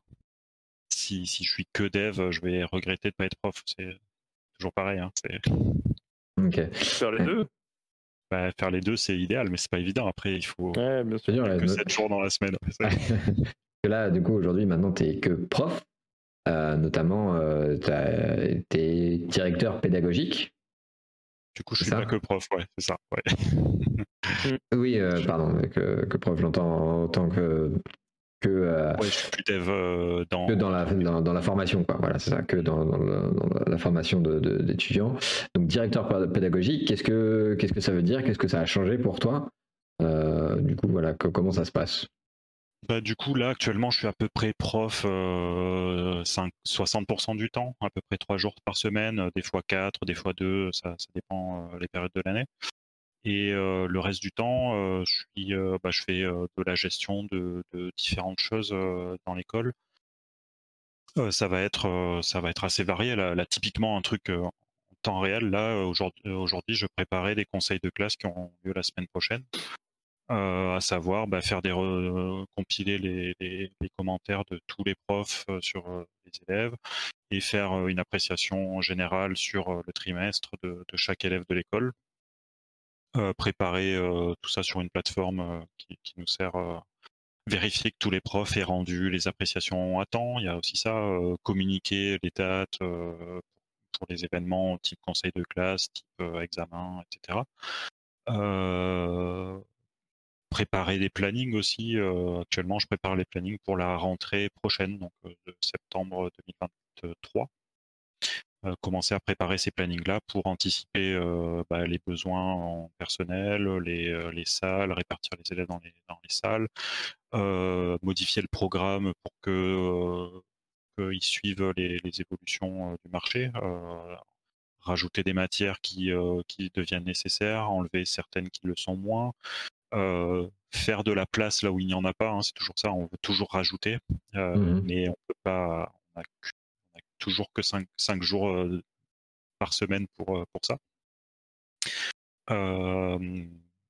parler de l'évolution de l'école, recruter aussi, participer au recrutement des élèves, faire des tests pour, recruter des élèves, des entretiens, les, diriger dans les bonnes dans les bonnes classes au bon niveau, s'occuper des diplômes. Enfin voilà, il y a plein de plein de petites parties diverses et variées, faire des dossiers pour des partenariats. D'ailleurs, le dernier en date, c'est encore une fois avec Epic Games, mais l'école a été, mmh a été on, a, fait un partenariat avec Epic Games, donc on est on est accrédité Unreal Academic Partner, donc on est reconnu comme étant un centre de formation qui enseigne Unreal à un niveau suffisant pour Epic Games en tout cas, et on est labellisé, on a le logo Epic c'est, ça, change quoi? Le label il permet aux étudiants de, valoriser mieux ou c'est Globalement, ça change quoi? Eux nous mettent en avant sur leur site. On peut retrouver l'école euh, en cherchant sur leur site de leur côté. Euh, nous, on peut mettre en avant euh, ce logo-là. Donc, ça, c'est des, des, buts bah, communicationnels. Quoi. C'est, bah, c'est, c'est un moteur qui est qui est à la mode aussi, donc ça marche bien. C'est une reconnaissance aussi bah, de, de père du milieu, quoi. Donc c'est Epic Games malgré tout qui nous accrédite. Alors ils sont pas venus investiguer pendant six ans à l'école pour voir ce qu'on faisait, mais on a dû faire un dossier quand même, leur montrer les projets qui étaient faits, le programme, les profs, etc. Donc c'est bah, toujours appréciable de se faire valider entre guillemets par, par ces boîtes-là. Mmh et ça peut donner accès à quelques avantages pour les élèves, euh, des, canaux euh, de discussion avec des questions-réponses euh, un peu plus faciles. S'il y a des conférences un petit peu privées, enfin publiques, mais sur invitation, on va dire, on peut y avoir accès. Donc ça, ça rajoute quelques petits trucs sympas pour tout le monde. Et ça, vous, vous payez rien et eux, ils vous et non, non, c'est, c'est on paye rien et ils nous payent rien. c'est ça. Sur la base du, ils ont regardé un peu votre, votre planning, votre programme, pardon, et ils se sont dit, ok, Ouais, ouais, bah on leur a envoyé des, des, vidéos de projets de jeux qui ont été faits sur Unreal pour que bah, ils voient ce qu'on fait et ils vérifient que le programme est cohérent, qu'on euh, est suffisamment, qu'on ait des, des, machines qui correspondent à ce qu'il faut aussi, vérifient que l'équipement à l'école soit adéquat pour euh, enseigner Unreal et tout. Donc il y a, y a, quand même un truc assez euh, complet à faire. Il y a, eux, ils statuent pendant un moment et ensuite ils reviennent vers nous. Donc là, c'est-à-dire que vous, vous enseignez plus du tout Unity ou d'autres moteurs? Ah si, on a le droit d'enseigner Unity, bien sûr. Ah, vous avez le droit, Toujours Unity, ouais, tout à fait, ouais. Non, c'est pas une exclusivité, non, c'est. Euh, euh, ah, c'est euh, et, et on, leur stipule et il n'y a pas de souci. Hein. J'ai discuté avec quelqu'un d'Epic Games France qui, qui a été directeur pédagogique dans, dans, une autre école en France et qui, qui avait le même déroulé. c'était, on commence par Unity en fait. le premier moteur professionnel qu'on monte, c'est Unity et le deuxième, c'est Unreal. Et, Parce plus dur. Ouais, c'est un peu plus dur d'accès et il était d'accord avec ça. Et alors qu'il est estampillé épique aujourd'hui, mmh. donc c'est c'est voilà, c'est d'un point de vue pédagogique, il nous force à rien. Enfin, le, seul truc qui nous force à faire, c'est d'enseigner Unreal pour, pour qu'on ait le label, mais ça c'est logique puisque c'est Mais voilà, en termes de boulot, donc c'est un autre boulot totalement de gestion, de préparer des réunions avec les profs pour pour, euh, bah, euh, pour faire mieux, euh, pour s'améliorer en permanence, puisque c'est jamais parfait et ça évolue tout le temps. Donc il y a toujours, on peut jamais s'arrêter et se dire c'est bon, on a réussi, maintenant on fait ça pendant 40 ans, c'est pas mmh. possible. et c'est ça qui est super cool, puisque ça change encore une fois chaque année et c'est un autre métier encore que, que de la formation. C'est lié à la formation, mais c'est pas de la formation pure, c'est c'est différent. La, vie pour toi, c'est devenu un jeu de gestion, j'ai l'impression. Quoi. C'est, tu, tu passes. tu bah, J'ai du mal à rester sur un boulot à la fois. Ouais. C'est, enfin, là, c'est un seul boulot, hein, mais qui a quand même deux parties distinctes. D'ailleurs, en parlant de boulot, on va passer sur un, autre de tes, de tes jobs. Et après, après avoir parlé de ça, on va, on fera une petite pause. Euh, du coup, euh, tu as eu un autre poste sur un autre projet de jeu. Euh, qui a duré pas mal de temps aussi, deux, deux, ans, deux ans et demi, si je dis pas de bêtises. Ouais, c'est ça. et qui, qui, a été une expérience particulière pour toi, si je dis pas de bêtises. Ouais. Est-ce que tu peux nous en parler un peu? Qu'est-ce que tu as fait? C'était quoi ton boulot dessus? Ou tes boulots Potentiellement? ouais. donc, du coup, c'était, ça a commencé en juillet 2018. Euh, j'ai les dates, ouais, je retiens bien euh, les dates. Je suis euh, bizarre, mais c'est dans l'école où bah, à il y, avait un, des formateurs qui, était aussi chef d'entreprise de jeux vidéo qui, bah, qui développait des jeux, des prestations diverses et variées pour des jeux mobiles, des jeux web, du serious game, des prestations graphiques. voilà. Et en 2017, fin 2017, il y a eu un Kickstarter qui a battu des records dans la sphère France, du YouTube français. C'était le Kickstarter de la série web série Noob, qui faisait un Kickstarter pour faire un jeu vidéo Noob le RPG. Et bah, une fois qu'ils ont battu leur record, là, qu'ils ont, ils ont levé plus d'un million deux cent mille euros, ils ont, ah ils ont cherché bah, une entreprise pour faire le jeu. Et donc, en gros, c'était un appel d'offres et euh, bah, c'est un petit milieu, euh, le réseau. Euh, voilà, nous, cette boîte-là s'est positionnée. On a même fait un proto. c'est ce qui nous a permis, a priori, d'avoir aussi le. C'est une des choses qui nous a permis d'avoir le contrat. C'est on a fait un petit proto de jeu. En fait, ils demandaient un. Vous savez, voulaient faire un jeu à la à la Final Fantasy, Secret of Mana, ce genre de, jeu de RPG rétro. Mmh.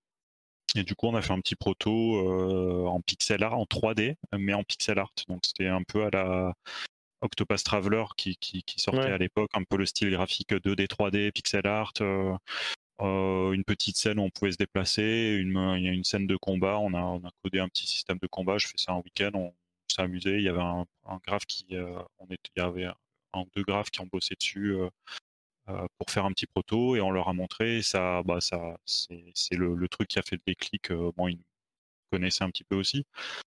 Et euh, du coup, on a, on a commencé le jeu en juillet. et ouais, on était une dizaine à peu près au départ, dont pas mal de profs de l'école aussi. C'était une boîte où pas mal de, de, de freelance qui bossaient dans cette boîte étaient profs aussi à l'école. Donc des doubles, doubles casquettes, comme on dit. Et euh, bah, on a commencé à bosser en, en juillet sur le projet et euh, moi j'y suis resté jusqu'à à peu près fin 2020.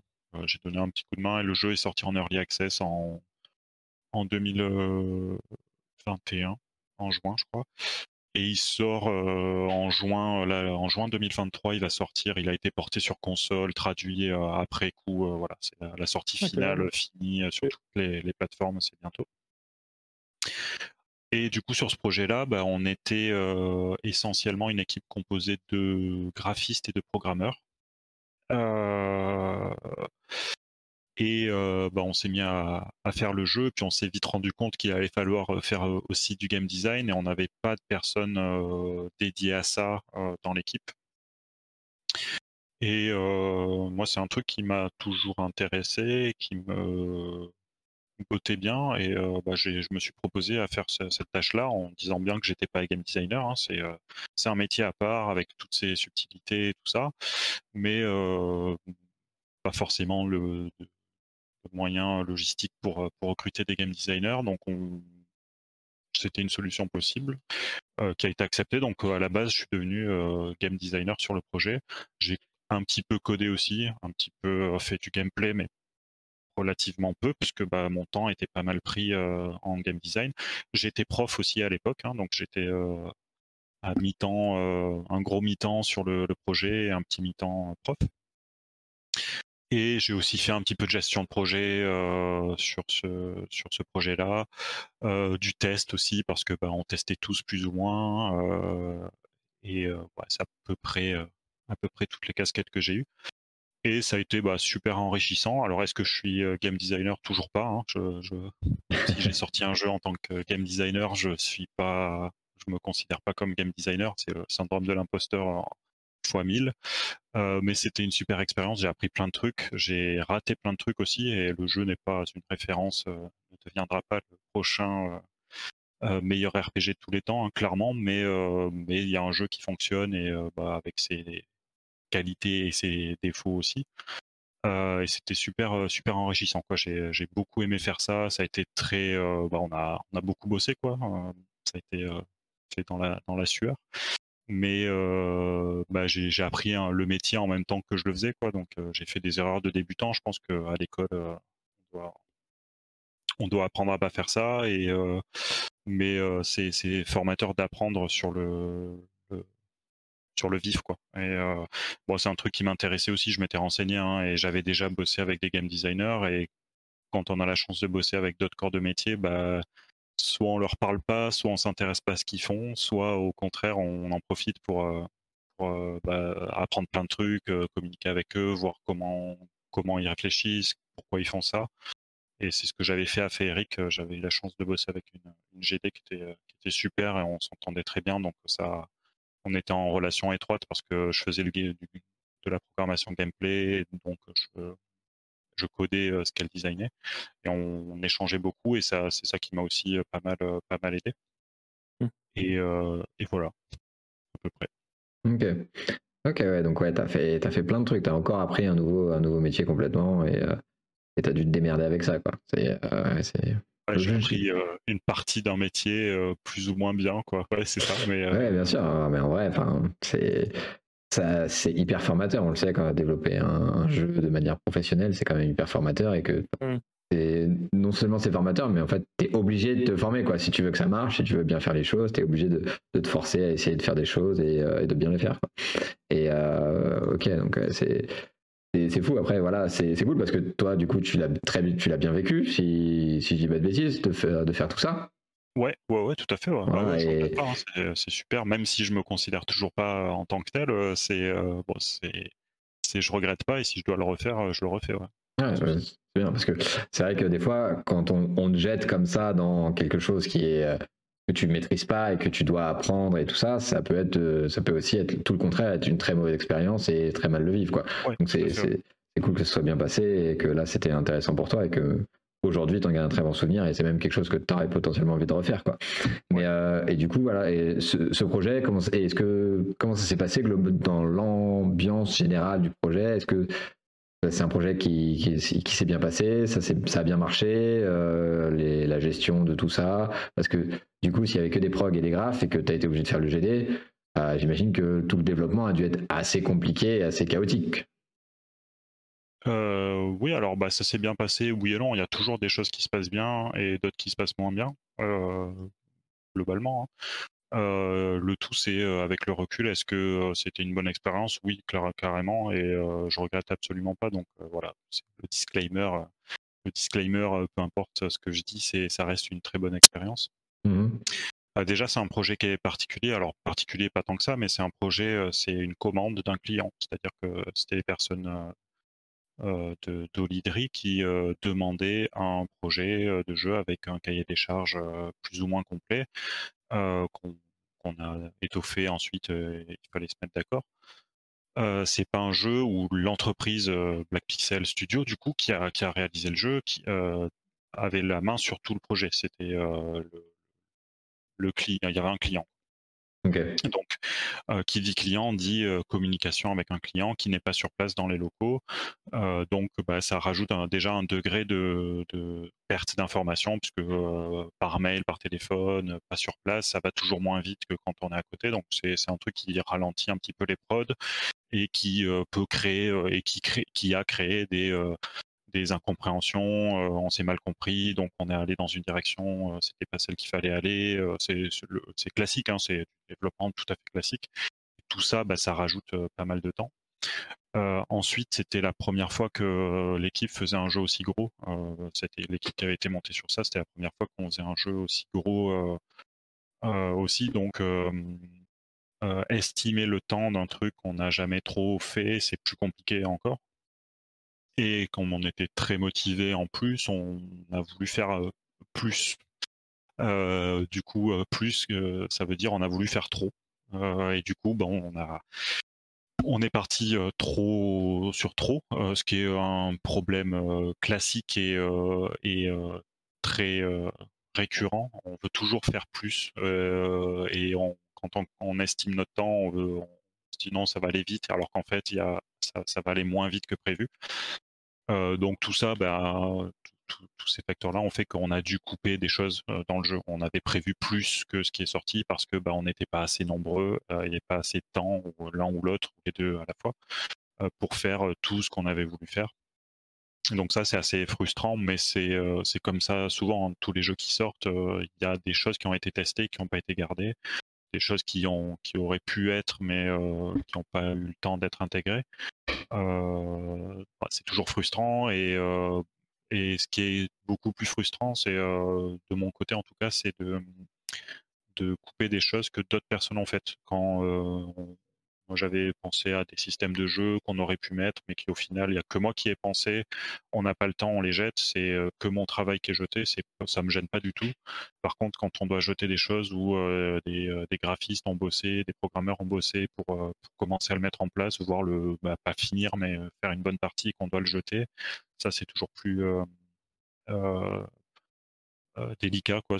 J'aime moins faire ça que jeter mon travail parce que ça, ça implique que d'autres personnes ont leur travail qui est jeté, alors qu'en fait c'est, ça revient au même. Hein. On est tous logés à la même enseigne, mais c'est, un peu compliqué. Et c'est un peu que, en, soi, cette situation-là, tu l'as vécue, mais de l'autre côté, où quand tu, sur ton premier poste, où avais la première feature que tu avais développée n'a pas été utilisée, a été mise de côté. du coup, là, en effet, se retrouver de l'autre côté, ou dire, bah tiens, non, ton travail à toi, on va pas l'utiliser. En effet, ça, ça, peut être plus compliqué dans, dans cette situation. Ouais, ouais c'est euh, assez compliqué. Ouais, mais bon, ça, ça, ça prend aussi. Hein, euh, et puis, il faut le faire. Le, pire truc, c'est d'hésiter à le faire et de pas le faire. Et au final, euh, d'essayer de, le garder malgré tout. Et de, si tu n'avais pas le temps au départ, tu l'auras pas plus à la fin. Quoi. Donc, mmh. donc plutôt tu coupes euh, plutôt tu peux te reconcentrer sur autre chose et moins tu auras à couper au final euh, parce que tu as coupé très tôt. Donc ça, c'est aussi bah, l'expérience qui fait que plus on développe de jeux et chaque jeu est unique. Donc euh, il faudrait développer tous les jeux au moins une fois pour avoir un bon recul. Donc on l'a jamais vraiment totalement. mais c'est l'expérience qui fait qu'on on quantifie un peu mieux le temps, euh, les besoins, etc. Il y a aussi des métiers de gestion de projet, hein, de producteurs, c'est des, personnes dont le rôle est de faire ça, de, gérer le temps, de voir, euh, d'estimer euh, les délais, les coûts, pour qu'on évite d'aller dans le mur. et on n'avait pas trop, on avait des gens qui s'occupaient un peu de ça, mais pas petite équipe égale les gens qui s'occupent de ça font aussi du graphisme, du GD, du code, etc., etc. Et en plus, le client a toujours, bah, en fait, ça c'est pas mal, mais j'aurais préféré plutôt comme ça, ce qui est logique aussi. donc il y a toujours des allers-retours, des choses qui sur le papier avaient l'air bien, mais au final lui plaisent pas, ce qui est, ce qui est normal. Et bah, du coup, ça, ça, ça rallonge un petit peu les délais. Et mmh bon, après, ça peut. Quand tout va bien, tout va bien. Quand ça commence à plus aller ou qu'il n'y a plus le temps, c'est là où ça peut éventuellement aller un peu moins bien. et ce qui a été un petit peu le cas hein, aussi. Et du coup, c'est un peu plus dur quand, quand tout va bien et que tout le monde dit que c'est super. Bon, c'est entraînant. Quand ça va pas trop déjà et qu'en plus on, que ça va un peu moins bien, pour rester poli, bon, ça, ça, motive un peu moins. Il y, a ça aussi. ce qui a pu avoir un petit peu sur ce projet. sur ce projet. Mmh mais qui est relativement. dans tous les cas, ça reste du crunch. les secteurs. Alors, ouais, du crunch, oui et non. Enfin, oui et non, ouais. C'est, ça dépend pour qui, ça dépend comment, mais euh, euh, il y a eu des périodes un peu plus chargées que d'autres, ouais. Et ça, c'est, bah, après, c'est, personne nous a forcé à le faire. Ça, déjà, euh, il y a ce côté-là où. ouais, c'est, ça peut être implicite, implicite parfois ça peut être implicite, ouais. Ça, oui, carrément, le, crunch, bah, c'est un des cours que je donne, que rester plus tard le soir, ça peut envoyer le message aux, collègues, bah, vous, vous restez pas, alors que moi, si. ouais, voilà. Donc, ah, donc ça, maintenant, c'est intégré dans la formation. Ce genre ça, de...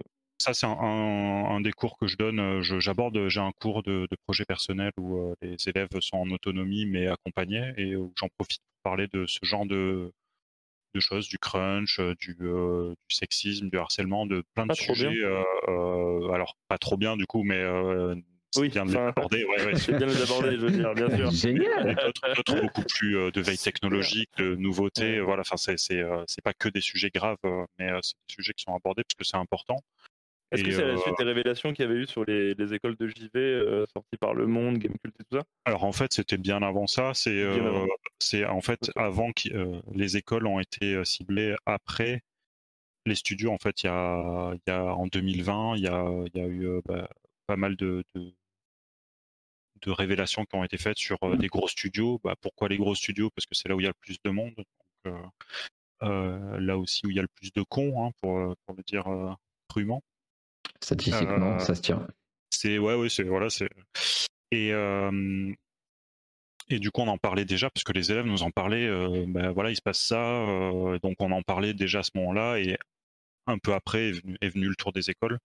on en parlera peut-être tout à l'heure. je sais pas si c'était à aborder, mais ouais, c'est euh, un truc qu'on il y a, a, pas de tabou, on en parle, on dit pas c'est bien, c'est pas bien. Enfin, forcément, on dit que c'est pas bien. Le crunch, euh, je dis le crunch euh, pour résumer, c'est pas bien quoi. Enfin, je le dis avec un mot un peu moins poli, mais mais le crunch c'est pas bien, le harcèlement non plus et mais essayer d'en parler, de voir un petit peu comment ça peut se manifester, quelles sont les, les attitudes qu'on peut avoir et qu'on peut rencontrer. Il n'y a pas le côté où je dis il faut faire ça et pas faire ça. Ça reste à la discrétion de chacun et chacune de, bah, de, de réagir comme, comme on peut, quoi. Mmh. Et euh, ça peut, c'est le, truc classique, c'est les élèves qui font des game jams, c'est des petites périodes de temps, c'est sur un week-end en général. c'est bonne ambiance et le but c'est de faire un jeu sur 48 heures, 72 heures, ce genre de, de période. en général, bah, au milieu, mais il y en a qui veulent pas dormir et tout ça.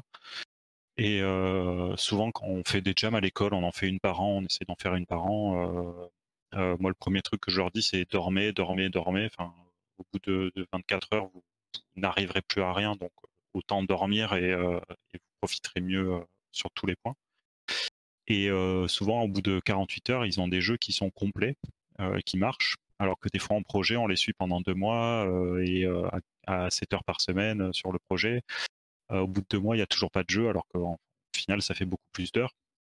Et je leur dis, bah, du coup, pourquoi euh, bah, Parce qu'en crunch, c'est trop bien, les jams, on dort pas, c'est trop bien. Et, c'est là où il y a le côté un peu vicieux. Je leur dis, bah, moi, je suis recruteur, je vais vous demander comment vous faites en projet quand vous êtes en retard? Et vous allez me répondre, eh ben, on dort pas, c'est trop bien, bonne ambiance, on dort pas et on, et on fait des nuits blanches pour rendre le projet à temps. Et moi, je, toujours en tant que recruteur, je vais leur dire, eh bien, bah, c'est comme chez nous, dans notre entreprise, on fait ça, c'est sympa, on achète des pizzas et puis on reste le soir bosser. Et, et, là, ils sont, et là, je, je, leur dis juste après, bah là, vous venez de signer pour vous faire exploiter, quoi. Mmh. Et ils, voient vite, ah ouais, j'avais pas pensé à ça. Bah, d'autres y penseront. Voilà. Et c'est un peu, c'est souvent la discussion, elle part de là. Et ensuite, on explique un peu j'essaie d'expliquer un peu mon. Alors, ça reste mon point de vue. Hein, euh, je suis très. Euh, j'aime pas trop le crunch, mais euh, surtout quand c'est pour les autres. Quoi. C'est, ce qui me concerne me concerne et on m'impose pas ce que je dois faire. si je, on m'impose rarement de travailler, de devoir travailler plus. par contre, je le fais moi-même parce que ça me regarde et que j'ai envie de le faire, mais dans mon coin, quoi. Mais les élèves, il faut, faut, les protéger de ça. Quoi. Clairement, il faut, c'est un truc qu'il faut faire attention parce que bah, c'est trop facile, c'est des métiers de passion. Et c'est trop facile de dire à quelqu'un qui aime son métier de le faire bosser euh, plus. C'est euh, des gens qui ont de l'expérience sur des petits jeunes qui, euh, qui sont tout naïfs et qui débarquent. C'est trop facile de les berner et c'est bah, du coup c'est notre rôle. Enfin, j'estime que c'est notre rôle de les protéger sur ça du mieux qu'on peut. Quoi. C'est après ah ils sont libres de faire ce qu'ils veulent de leur vie, mmh. mais au moins on les prévient en leur disant un petit peu les, les, enjeux, les tenants, les aboutissants et les ce que ça peut ce que ça peut engendrer. Et enfin moi ce que je parle aussi, c'est que ce que ça peut engendrer de pire, c'est de se prendre un platane le matin en allant au boulot parce qu'on n'a pas dormi pendant trois jours d'affilée. Ça reste assez. C'est pas forcément le jour où il y a la meilleure ambiance en cours, mais mais mais après c'est le milieu n'est pas comme ça partout. Mmh. C'est encore une fois c'est des exceptions, mais autant être préparé à tout quoi. Ouais, clairement, mais je pense que c'est hyper bien parce que c'est aussi le, milieu du jeu vidéo, c'est quelque chose qui a été euh, enfin le milieu du développement de jeux vidéo, c'est quelque chose qui a été très obscur jusque-là en fait. On a, on n'entendait pas énormément de choses et ça fait que depuis allez, 10 ans, je pense qu'on entend vraiment beaucoup d'histoires sur le sur le développement des, des jeux, d'entendre de, des crunch time de fou, des trucs de des histoires de harcèlement, etc. Après, c'est en parallèle de certains faits de société, j'imagine. Mais euh, du coup, c'est extrêmement bien de, d'apprendre aux, étudiants euh, et, aux futurs euh, acteurs de, de l'industrie du jeu vidéo, de leur apprendre à réagir vis-à-vis de ces situations-là, quoi. De ne pas leur ah, dire euh, c'est tout blanc ou tout noir, mais de dire bah, voilà ce que ça veut dire, et si tu fais ça, bah, voilà ce que ça veut dire aussi, quoi. Et, Réagir et aussi essayer de, bah, de faire en sorte que ça se reproduise moins. Alors c'est mmh dur de dire il faut faire ça et pas, pas ça, le but c'est pas d'être moralisateur ou euh, le seul truc qu'on peut dire euh, sans trop de problèmes, c'est dire d'être ouvert d'esprit. Euh, il y a des gens qui pensent pas comme nous, il y a des gens qui sont pas comme nous. Ben, on peut tous travailler ensemble et ça se passe bien. et tout ce qui est privé, bah, ça doit rester privé. Et si on n'est pas d'accord sur X ou Y chose de la vie privée, bah, c'est pas ça qui fait que on peut pas travailler ensemble et et souvent, ça part de là. Hein. Ça parle d'un manque de communication ou bah, d'une fermeture d'esprit euh, sur, euh, sur certaines choses. Et euh, on n'est pas au PMU, quoi, dans l'idée. C'est, un peu le, message résumé, quoi. ok. Ah, trop bien. ok, ça putain, je savais pas et c'était, assez fou. bah écoute, Enzo, tu n'as plus de questions là sur, sur tout ça?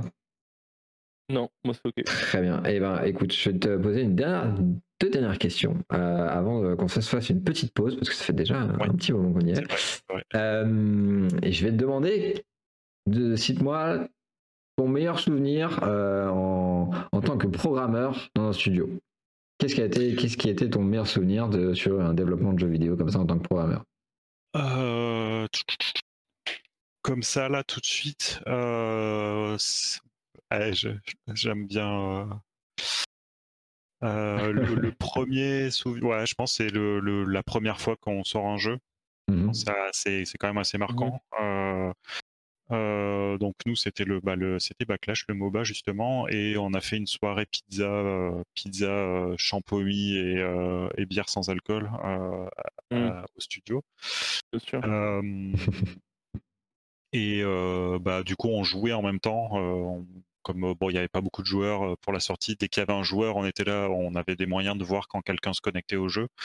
Et du coup, il y avait une sorte de petite alarme. Et euh, dès qu'il y avait un joueur, quelqu'un allait prendre la tablette pour pour jouer contre lui, quoi, pour en essayant de jouer doucement parce que nous on connaissait le jeu, on était, chaud. Mmh. mais c'était c'était assez sympa. C'était en plus, là, on, se dit, ah, ça va, il va y avoir des gens qui jouent, on va avoir des retours, euh, des trucs à corriger, des machins, des, bons retours, des mauvais retours. Bon, pratique, il n'y a pas eu beaucoup de retours, mais ça, c'est ça, c'est qu'on aperçoit. Et, euh, mais ça, c'était sympa, ouais. Il y avait un bon esprit, puis ça, ça détend, puisque ça, ça fait quelques temps qu'on joue. Alors, on relâche un peu, mais la sortie d'un jeu, c'est aussi là où euh, les bugs apparaissent. Donc, on relâche un peu, mais c'est souvent là où on, a du boulot quand des gens jouent au jeu, en tout cas. Mais, euh, mais, ouais, c'était une bonne, c'est une bonne expérience. la première fois, première fois qu'on sort un jeu, ouais, c'est, ah, ça fait quelque chose. Même si il euh, n'y a pas de succès, ça reste euh, un succès personnel sur la, la, to-do list de vie, quoi. Mmh, oui, c'est clair. Mais c'est vrai que tu as un sentiment d'accomplissement à ce moment-là. Et tu dis, ok, voilà, on a réussi à finir quelque chose, même s'il y a quelque chose, s'il y a une suite à ça. C'est vraiment, c'est vraiment un très bon, bon sentiment. Je comprends.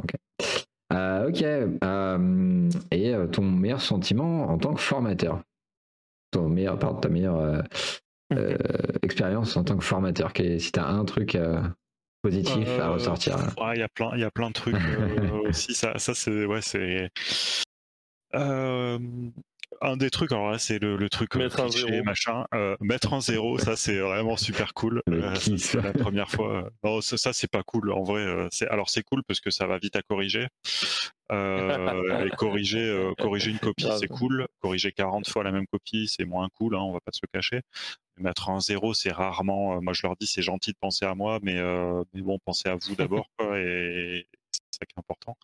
Le truc qui fait le plus plaisir, c'est quand quand un ou une élève a trouvé un boulot et, et vient ils viennent, ils viennent te voir et ils te regardent en disant j'ai ah, j'ai trouvé un stage. Il y en a, ils sont presque ils pleurent et tout. Ça c'est super c'est super cool parce que c'est pour ça qu'on bosse quoi. C'est les élèves viennent ici pour trouver un boulot, pour être formés à, un métier et bah, du coup trouver un boulot. Et c'est le truc qui bah, quand on fait des jeux, la récompense c'est de sortir un jeu et que des gens y jouent. Quand on forme, la récompense, quand on forme dans un centre professionnel en tout cas, la mmh récompense c'est que les élèves trouvent du boulot et ça, ça fait vraiment plaisir. Euh, mais bon, c'est pas, on n'a pas un taux de 100% non plus, hein, donc c'est aussi euh, ça, ça, fait, c'est le côté qui fait moins plaisir. Mais euh, ouais, une anecdote rigolote, c'est on fait aussi des, des petits cours l'été des semaines pour les jeunes, pour les 14-18 ans, pour qu'ils découvrent un petit peu les métiers bah, de, programmation, d'infographie. Ils font, ils font deux jeux sur la semaine et tout. Et c'était la deuxième ou troisième année que je faisais ça. je, le, le fais plus, mais je le faisais à l'époque. Et il y a, y, a, une maman d'élève, il avait 14 ans, il était tout jeune, il attendait d'avoir l'âge requis pour venir. Et à la fin de la semaine, elle nous a apporté un, un panier garni, mais, mais enfin, un truc énorme avec euh, des poissons, des pâtés, des bonbons, des trucs comme ça. Et elle, elle en revenait pas parce que son fils était, euh, était super content, euh, il s'était épanoui, elle l'avait jamais vu comme ça parce que ouais, c'était un profil très introverti, très geek mmh. aussi. et bon, des geeks dans une école de jeux vidéo, autant dire qu'il y en a à peu près partout. Mmh donc il était dans son, dans son élément naturel et, euh, et euh, bah, il parlait avec tout le monde alors que euh, a priori à son, à son collège c'était pas c'était pas comme ça c'était pas la même ambiance quoi. donc ça c'était assez c'était assez rigolo quoi c'est on reçoit un panier garni c'est sympa quoi. Bah, mais ça, ça, fait plaisir et puis bah, ce qui fait plaisir c'est que bah, ça s'était bien passé bah, c'est toujours le mot que je cherchais tout à l'heure, c'est responsabilité. Voilà. ce qu'on a, euh, nos, mots, on a une responsabilité importante et, euh, euh, là, ça, fait plaisir de voir quand ça se passe bien. Quoi. Mmh, carrément, de voir un retour vraiment là-dessus, d'avoir une preuve que dire, ok, j'ai bien fait j'ai bien fait ça, c'est cool. du coup, ouais, comme, on disait, on a, bien fait le tour de ton, ton parcours professionnel. on va revenir un peu à l'origin story. comment t'en es arrivé ouais, ouais, on va peut-être pas remonter aussi loin, je, te, je vais pas te mentir. Ça m'intéresse, mais euh, on, va, va pas faire ça tout de suite. Euh, du coup, comment t'en es arrivé au milieu du jeu vidéo euh, donc à ta formation, on en a déjà pas mal parlé, je pense, de, l'école et de la formation, mais vraiment plus, comment t'en es arrivé là? Qu'est-ce que tu as fait avant ta formation déjà? Est-ce que tu avais fait une autre formation avant, avant de créer un jeu? Ouais, bah du coup, au lycée, j'étais en terminale S, j'aimais bien euh, les matières scientifiques, les maths, la physique, euh, tout ça, j'aimais bien. Euh, j'avais des bonnes notes et tout, donc après le lycée, tu veux faire quoi après Je sais pas, classique. Bah t'es bon en maths, tu peux aller en prépa, donc je suis allé en prépa maths. J'ai fait une mmh prépa maths sup et maths spé pendant deux ans à Montpellier, euh, à l'issue desquels j'ai intégré une école d'ingénieur, du coup, puisque quand tu es, es, en prépa, bah, le but c'est d'intégrer une école d'ingé. Donc, euh, et euh, le but quand tu es en prépa, c'est de plus y rester en général, parce que c'est quand même. on, parle, on parlera de ça plus tard, je pense, de, des articles sur les écoles et tout. Mmh mais avant de parler des écoles de, jeux vidéo, on pourrait parler des prépas. Hein. C'est, des écoles qui forment, alors attention, il y a des gros guillemets, à l'élite. Euh, mais en, en, matière de crunch, euh, j'ai jamais autant crunché qu'en prépa, hein, qu'on, Mais c'est public, c'est l'État, donc euh, c'est normal et c'est bien. j'ai l'impression que c'est un peu plus, plus classique. Accepté, quoi. Mais, mais bon, j'ai, passé relativement des bonnes années puisque je me suis fait des super potes et, j'étais peut-être pas aussi sérieux que ce qui était recommandé, c'est-à-dire je faisais pas 60 heures de boulot par semaine, j'en faisais peut-être que, 50, quoi, mais je, passais je faisais un peu la fête aussi comme, comme les étudiants, peut-être pas autant que quand tu as des devoirs un peu tout le temps, mais, mais ça, ça restait ok. Par contre, on avait quand même envie de, partir et d'intégrer une école euh, rapidement. Donc, euh, ça se fait sur deux ans, mais on a le droit de redoubler la deuxième année pour en faire euh, trois en tout cas.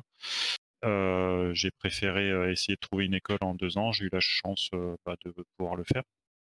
Et du coup, je suis allé en école d'ingénieur à Bordeaux, dans une école spécialisée en mathématiques et mécanique, et avec une partie informatique aussi.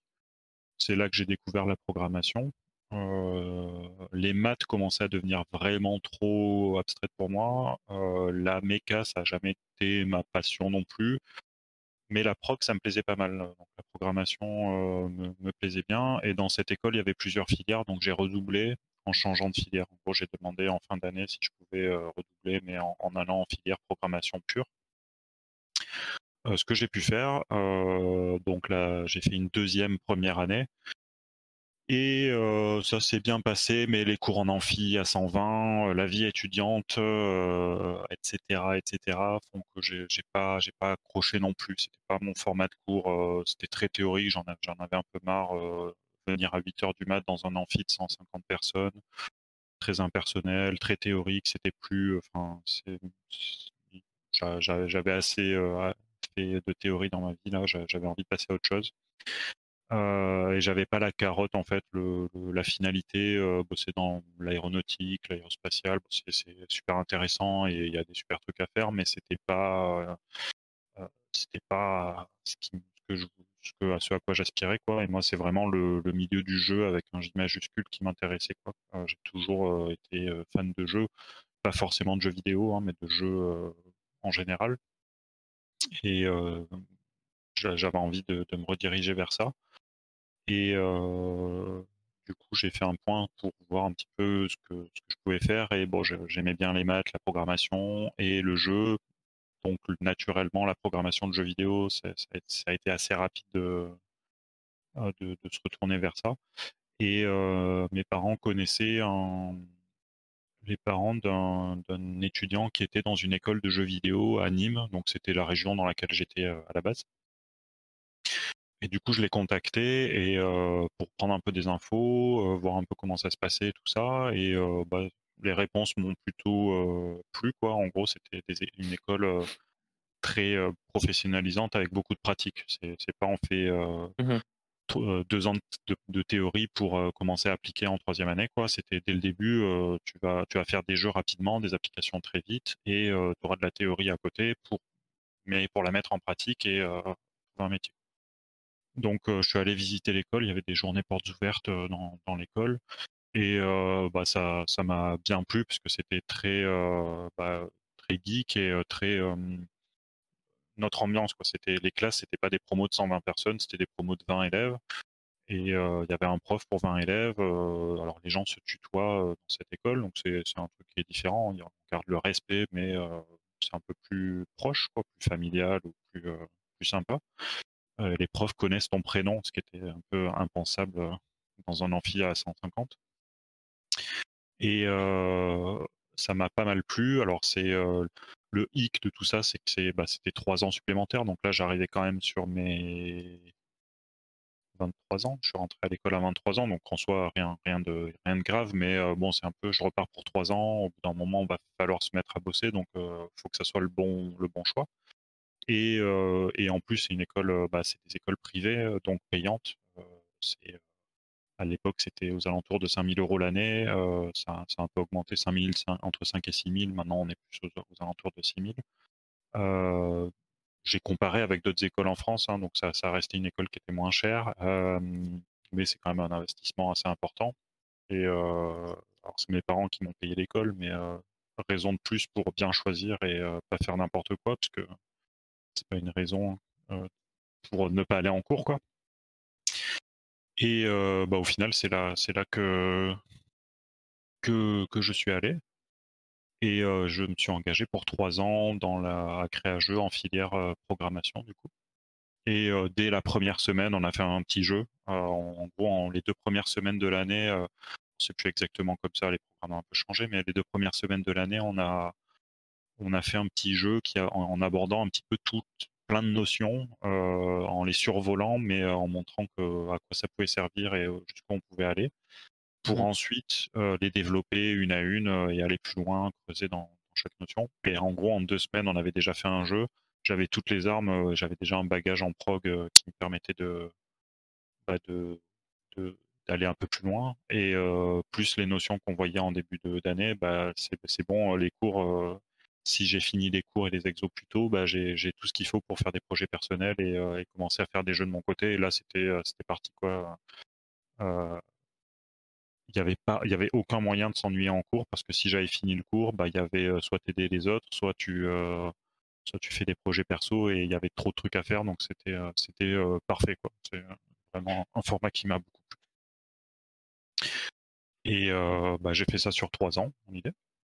Et c'est là que j'ai rencontré euh, Punky en première année, qui était, qui était également dans cette école. Tout à fait. ça a été l'amour fou au premier regard. ouais, il jouait à WoW, quoi. Il jouait à WoW. Ouais, je jouais pas trop à WoW à cette époque. Ah, j'y ai joué plus tôt et j'y ai rejoué depuis, mais à cette époque-là, j'étais en cure de désintox. Ouais. Euh, mais euh, mais ouais, ouais, on avait une super classe. En plus, on a on avait une promo, je trouve, qui était euh, qui était super cool. Mmh il y avait une bonne entente et tout. Et du coup, bah ça ça, il y avait pas mal d'entraide quand on était pas mal à faire des des cours de rattrapage en maths ou ou sur des notions qu'on apprenait de notre côté quand on avait des, des heures d'études. On, on s'aidait pas mal et c'était ça participait au bon bah, la bonne entente entre nous et c'est bah, c'était très très différent de ce que j'avais pu faire de, du avant quoi et c'est ça m'a vraiment beaucoup plu. forcément, euh, c'était un choix vraiment réfléchi quoi. en la prépa, l'école d'ingé, c'est plus bah, je vais là parce que mes compétences me font aller là, on me dit d'aller là et, et, après je choisirai plus tard. Là, j'ai vraiment choisi et bah, forcément, ça fait la différence. Et ce qu'il dit pas, c'est qu'il a eu une autre casquette aussi euh, pendant, euh, pendant la formation, c'est qu'il parle d'entraide, notamment en maths, mais euh, il a été notre prof de maths, hein, un peu entre guillemets, pendant, ah pendant la formation. c'est ça, les cours de rattrapage, c'était lui le prof, quoi. Oui, bah disons que les notions en maths qu'on a vues à l'école, il y en avait pas mal que j'avais déjà vues, vu que j'avais fait des maths à raison de 20 heures semaine pendant 3-4 ans. Quoi.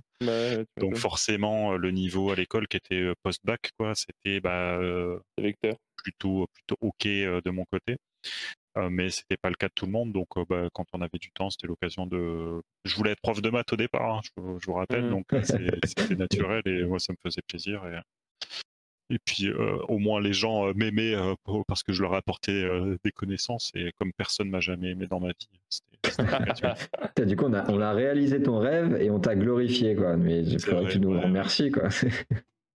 ouais, j'aurais préféré de l'argent, mais bon, après, la gloire, c'est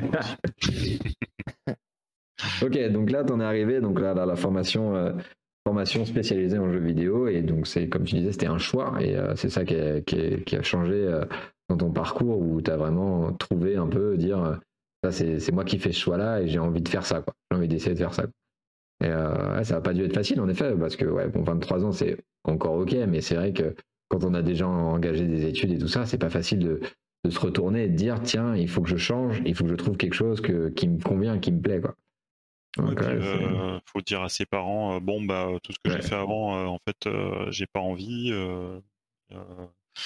ils m'ont payé l'appart, les machins, ils m'ont soutenu et tout. Et du coup, c'est un peu dur de se dire non, mais là, les, rattrapages des partiels, je vais pas les faire parce que j'ai pas envie, euh, ça me plaît pas et je, je vais arrêter.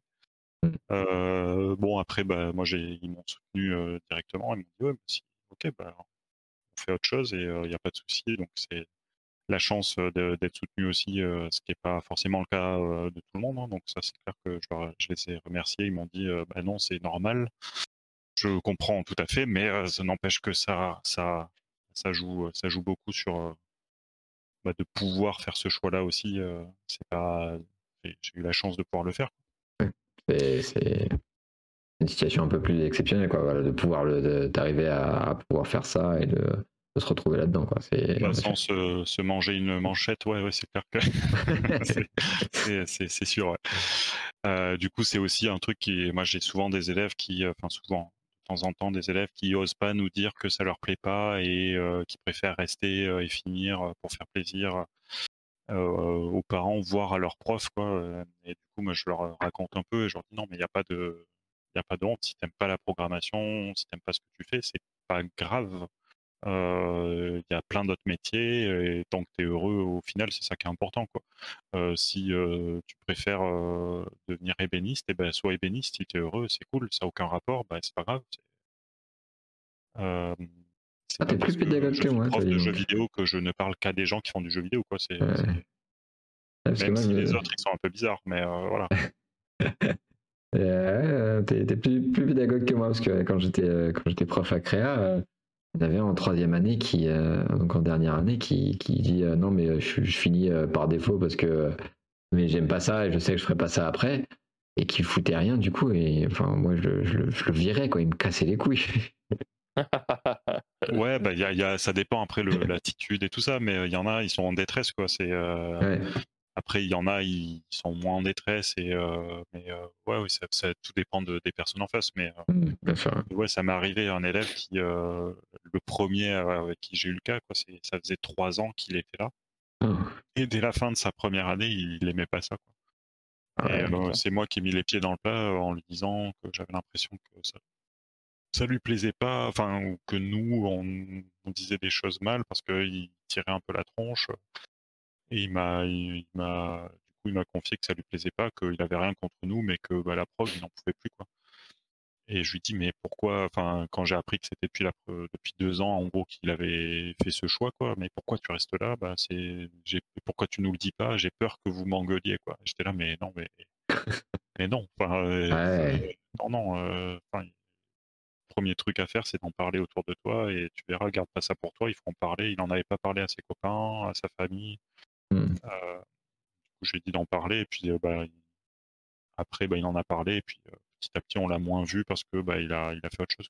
Mmh. Ouais, mais c'est vrai que c'est pas facile aussi. Tu vois, tu vois c'est, on, peut se dire comme ça, ouais, mais c'est ridicule. Il faut en parler, il faut faire ça, mais il faut se dire que tu te retrouves dans une formation qui coûte quand même cher. Ah justement, si tu as tes parents qui t'aident, etc., et que du coup, tu, tu te sens redevable vis-à-vis de ça, et tu te dis, ok, ben, je vais jusqu'au bout et je me force, quoi.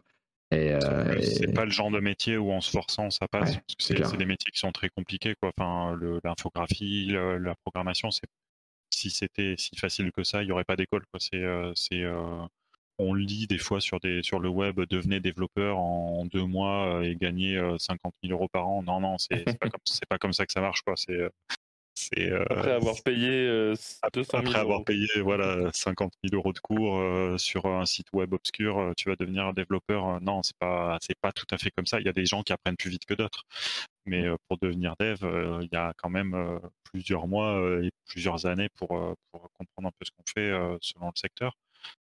Et, et c'est pas plusieurs années en balade de santé, c'est bah, compliqué quoi. Il faut tout le monde euh, ne, ne, peut pas faire ça. C'est comme tout le monde ne peut pas être infographiste. Quoi. C'est, mmh. pas, c'est pas euh, facile. Euh, et du coup, si ça nous plaît pas, bah, c'est dur. Et en plus, bah, c'est pas un milieu qui est, qui est réputé pour être le plus lucratif. Quoi. Enfin, les développeurs de jeux vidéo sont en moyenne moins payés que des développeurs dans l'aéronautique. Ça, c'est tout le monde, tout le monde le dit. Donc, bah, si c'est pas l'argent, si c'est pas la facilité, pourquoi on fait ça quoi?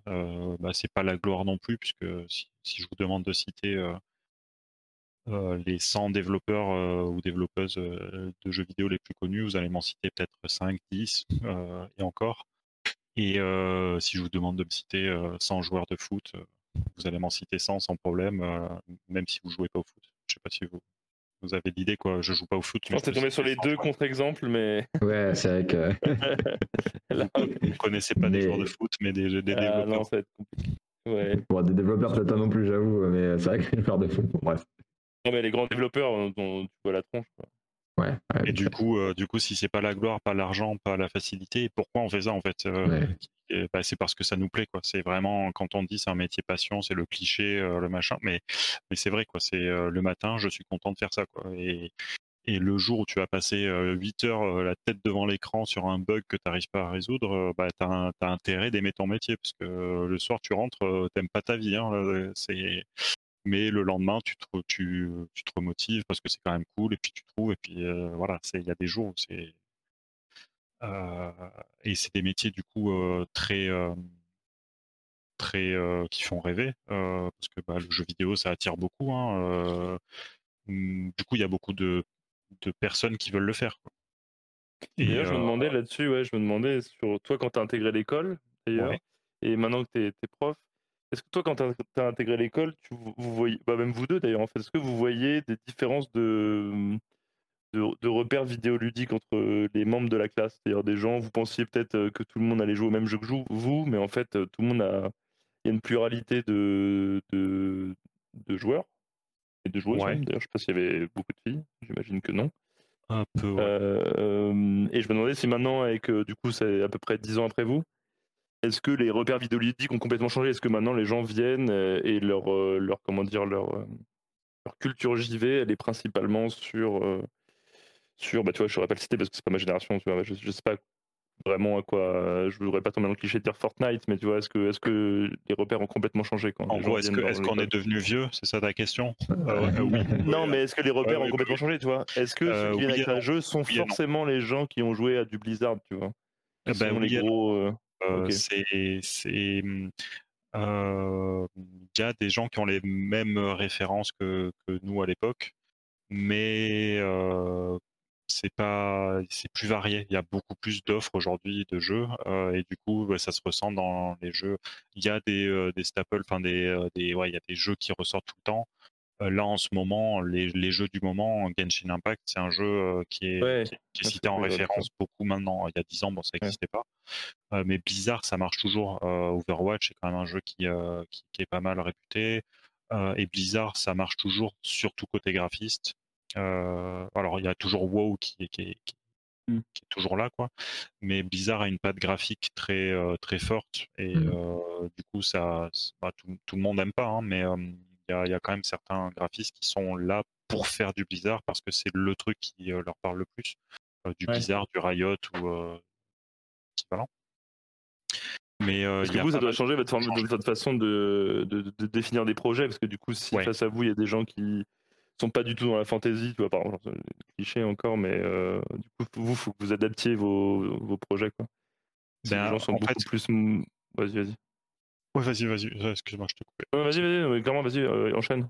Il y a, il y a, les projets sont libres, donc déjà, ça permet de. C'est plus eux qui nous éduquent sur euh, les jeux du moment. Enfin, alors, on, on, est des gamers aussi, donc en fait, on joue en permanence, on se met à jour euh, parce qu'on joue aussi. mais quand on commence à avoir des projets, euh, on leur demande les inspirations euh, graphiques, les inspirations gameplay, tout ça. Et euh, il y a des vagues. Il y a eu la vague Darkest Dungeon. Alors moi, j'étais ultra fan du style mmh. graphique, j'étais super content qu'on retrouve encore un peu aujourd'hui mais il y a des jeux, des fois, tu connais pas, puis tu vois un groupe, deux groupes, trois groupes qui le citent. Ok, ça c'est le jeu du moment, c'est quoi? Soit tu connais déjà, soit tu connais pas, tu te renseignes, tu fais ok. Et du coup, ça nous, bah, ça nous éduque aussi. En fait, être prof, c'est un échange, on apprend autant que ce qu'on enseigne, parce que chaque fois qu'on a une question, ça nous fait voir différemment. Chaque fois qu'on a un échange avec un élève, ça nous fait apprendre autant, et du coup, c'est super intéressant. Mais ouais, clairement, il y a un truc qui a beaucoup changé, je trouve, euh, c'est euh, le mobile. Je parlais tout à l'heure que je n'étais pas trop joueur mobile, enfin pas du tout même. Euh, et à notre génération, c'était globalement pas le cas. Il y avait peu de gens qui jouaient sur téléphone.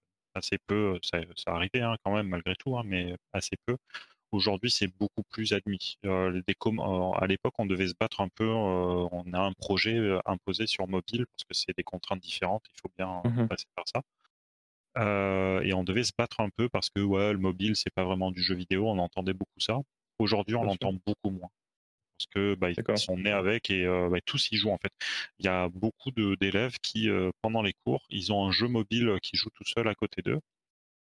Euh, un cookie clicker like Ouais, ce genre de truc. Et il joue, il, regarde pas vraiment, mais le téléphone, tu t'envoies qui sont allumés, il y a des trucs qui jouent tout seul, et des fois, il jette un œil dessus, il tapote. Donc, comme, comme c'est une école de JV, ça c'est toléré dans les cours Ouais, c'est toléré, pas forcément partout, tout le temps, etc. Mais selon les cours, si c'est des cours de projet où ils sont en projet, bah, ils sont en autonomie.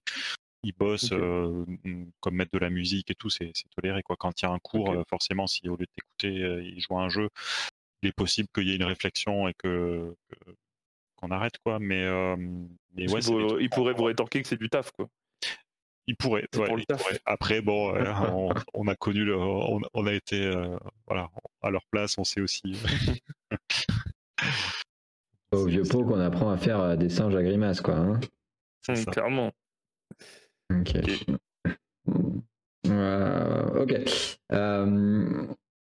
Donc voilà, donc la formation, globalement, c'était. Tu as, pas mal détaillé un peu tout, tout ce que tu as fait sur de la prog, la prog des maths, euh, Unity, Unreal.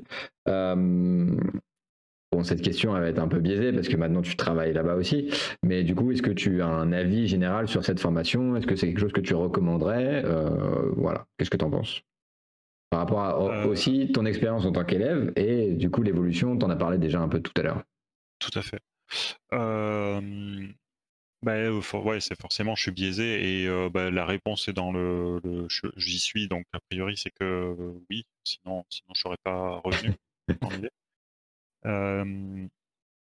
mais c'est bah, ça, ça le côté les il y, a tout dans les écoles de jeux vidéo. On va, enfin, je vais pas, je suis dans une école, donc le but c'est pas de, dire que c'est la meilleure et que c'est pas la meilleure et c'est pas la pire. Il y a toujours mieux et il y a toujours pire je vais essayer d'être assez neutre quoi, et objectif autant que je puisse. Quoi.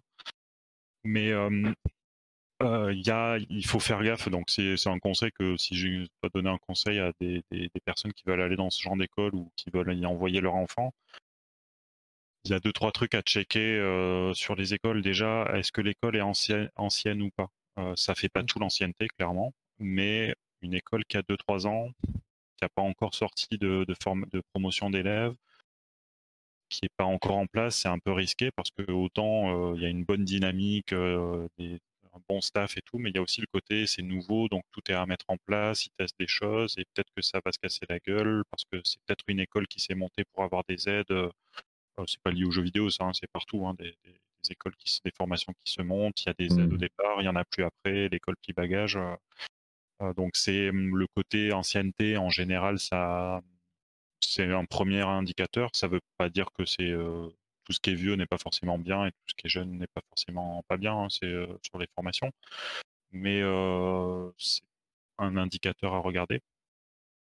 Il faut bien regarder aussi la réputation, les, retours qu'il y en a, les débouchés, les, les, retours. Alors les retours, il y aura toujours des mécontents. C'est des écoles privées payante et il n'y a aucune école qui a 100% de taux d'embauche. Il y a des écoles qui matraquent des, chiffres. 100% de nos élèves diplômés ont un, emploi. Bah c'est pas vrai statistiquement c'est pas vrai quoi donc mais il faut quand même regarder un petit peu s'il y a des bons retours et il y a toujours des mauvais retours parce que des élèves qui ont payé 5000 euros voire 10 000 euros hein, il y a des écoles à 10 000 euros l'année pendant 5 ans et qui n'ont pas trouvé de boulot après il y a potentiellement des gens qui vont être mécontents, même si potentiellement l'élève n'est pas venu en cours euh, euh, et n'a pas trouvé, ou alors n'a pas trouvé parce que euh, bah, chercher un emploi c'est jamais facile.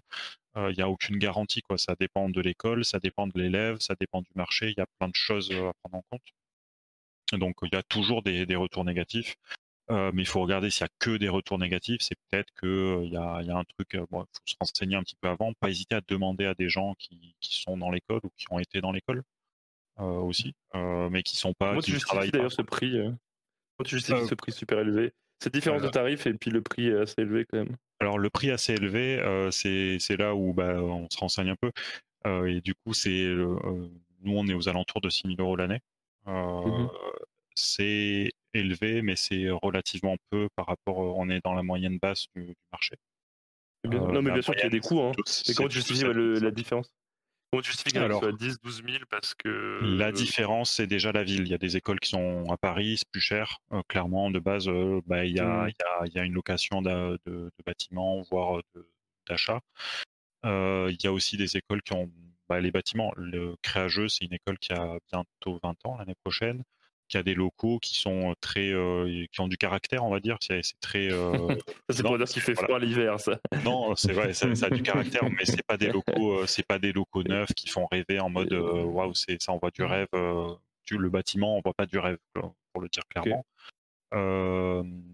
Mais bon le bâtiment c'est une chose à choisir. Je préfère qu'il y ait des, des profs dedans qu'un bâtiment qui est super moderne, super cher, super machin, où tes profs, c'est des anciens, c'est des élèves de deuxième année qui donnent des cours aux première mmh. année. Quoi. Ça, des écoles comme ça, hein, on, c'est pas forcément dans le jeu vidéo.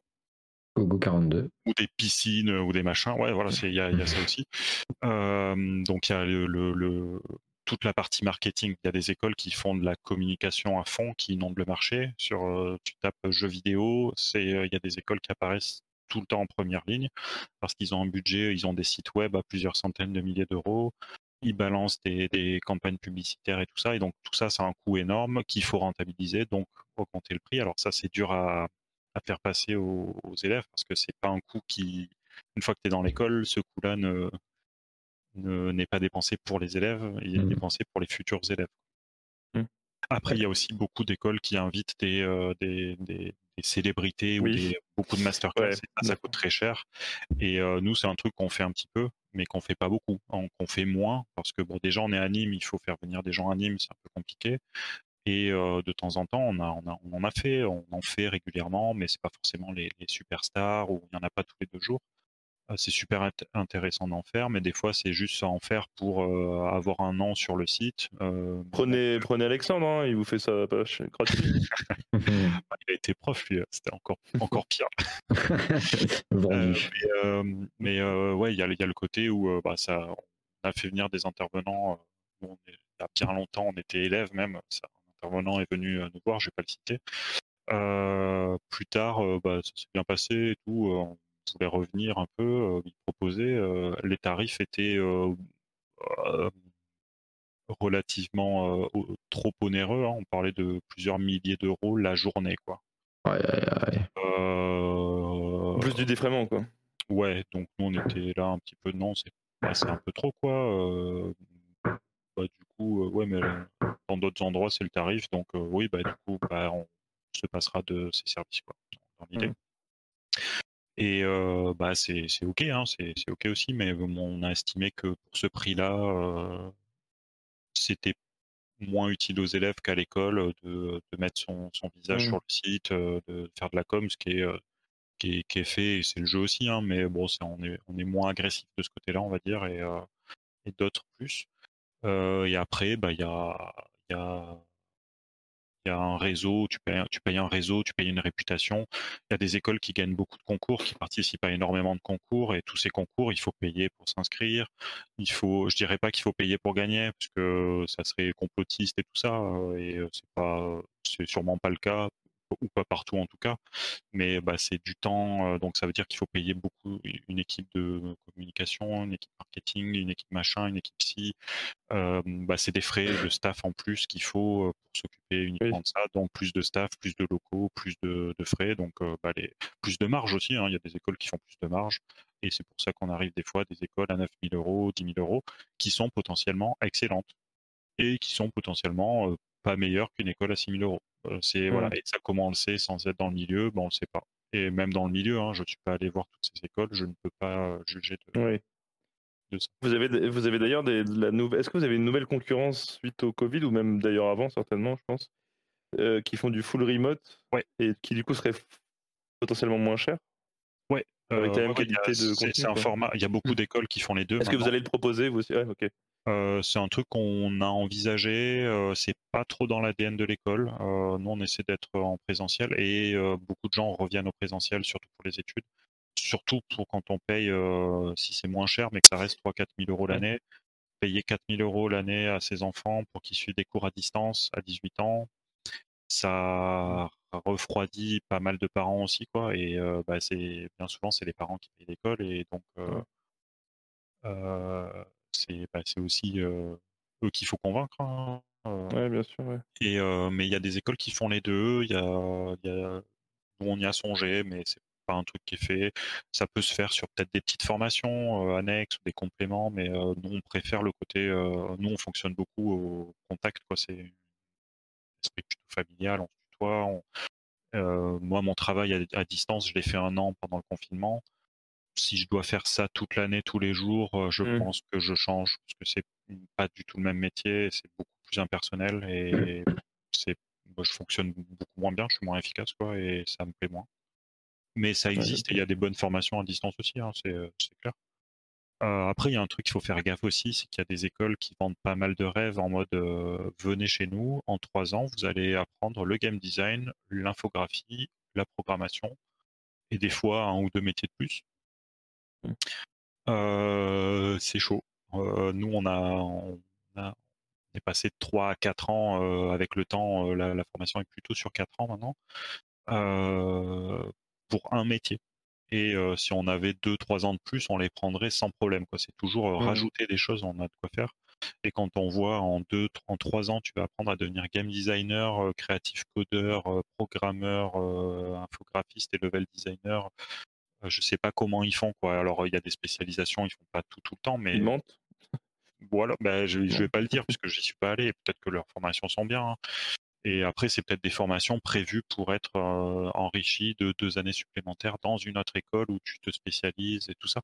Mmh. Bon, c'est pas ce qui est marqué sur le site en premier lieu, mais, mais c'est compliqué quand on voit, quand on connaît pas le milieu, on se dit bah ouais, ça a l'air pas mal. Là, au moins, tu apprends plusieurs trucs, tu as plusieurs cordes à ton arc, tu trouveras plus facilement du travail. ça m'a l'air pas mal. Allez, c'est parti. Nous, à côté, on est là, ouais, c'est compliqué. Ou alors on est mauvais et on n'arrive pas à faire le quart de ce qu'ils font, et c'est pour ça qu'il nous faut 4 ans. Mmh. Mais bon, ça fait 20 ans que l'école est là et commence à être bien réputée aussi. Donc, mmh. a priori, on fait pas trop mal les choses. Donc, on pourrait faire toujours mieux, hein, bien sûr, mais, mais on pourrait faire bien pire aussi. Donc faut éviter ça, ouais, des, formations où il y a tout sur la même formation. Euh, des formations où il y a plusieurs spécialités, il y a des écoles gigantesques avec 10 euh, options euh, différentes, 10 mmh. métiers différents sur 10 formations différentes. Ça c'est un autre truc, il y a des écoles qui sont gigantesques, il y a beaucoup d'énormes groupes. Alors un énorme groupe, ça a le côté rassurant de la réputation du réseau, euh, ça va pas s'écrouler du jour au lendemain a priori parce que c'est un énorme groupe, encore que on ne sait jamais mais c'est un énorme groupe qui aussi peut-être plus de, frais, de, de, franchise, de profit, de machin, de trucs aussi. Donc c'est pas forcément le, ça a des avantages, ça a aussi des défauts. et il y a des, je donnerai pas de nom parce que là pour le coup c'est pas le but.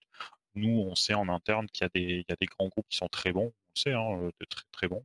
Il y en a, on sait que c'est pas bon. Ça se sait un petit mmh. peu, mais bon, c'est pas, je vais pas tirer sur. Oh bah des noms, hein. Non, non, non. des noms de bonnes écoles, ouais. Bah, je, j'ai, bah, par ah, exemple. ça, c'est parce qu'ils sont embauchés, ça. Bravo. Non, les, non, les noms des bonnes écoles. Il y a des écoles qui sont là depuis longtemps. Rubica Super Info Game, c'est un gros groupe. C'est, c'est, c'est des groupes.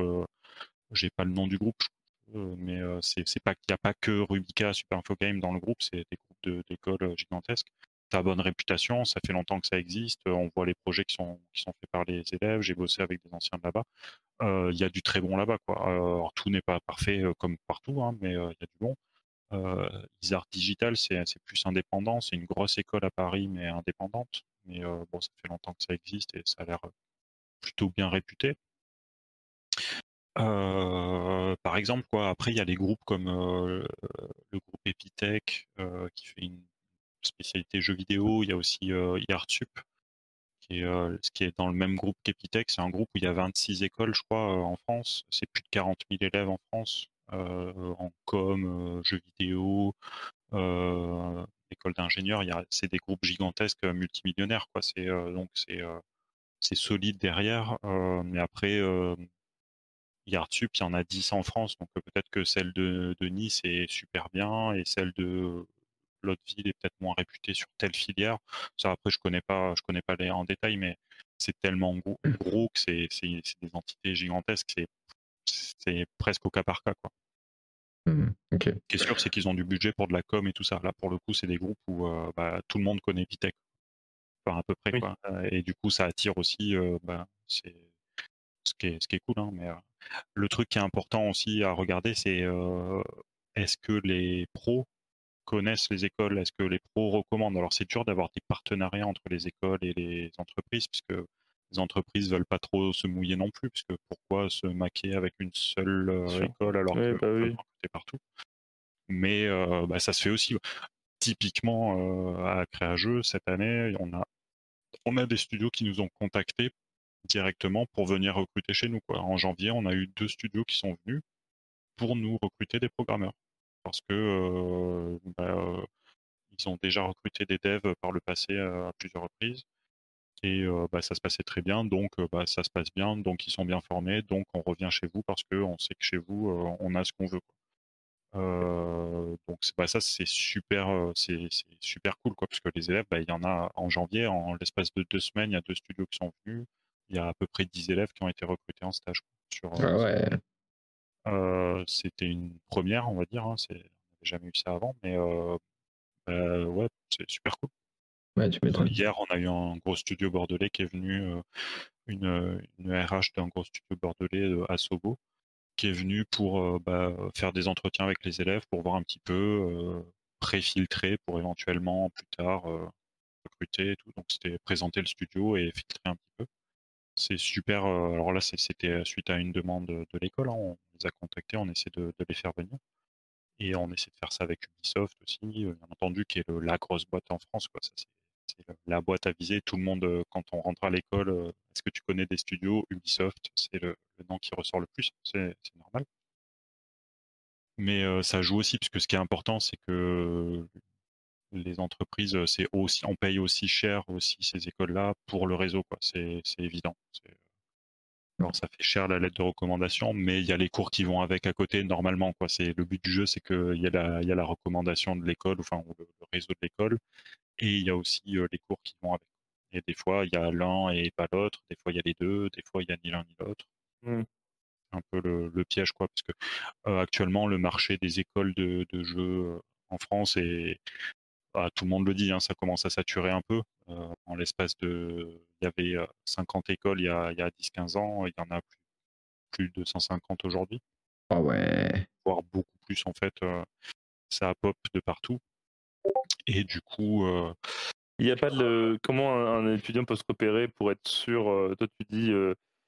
il faudrait passer dans tous, mais un, étudiant ne peut pas faire ça. Est-ce qu'il y a des crédits, des, pardon, des, des labels qui sont donnés euh, par l'État? Il y a des labels, euh, ouais, bah ouais, il y a des labels de l'État, il y a des labels. Euh, alors il y a le, le SNJV, c'est le syndicat national du jeu vidéo, qui a un label justement des écoles, qui,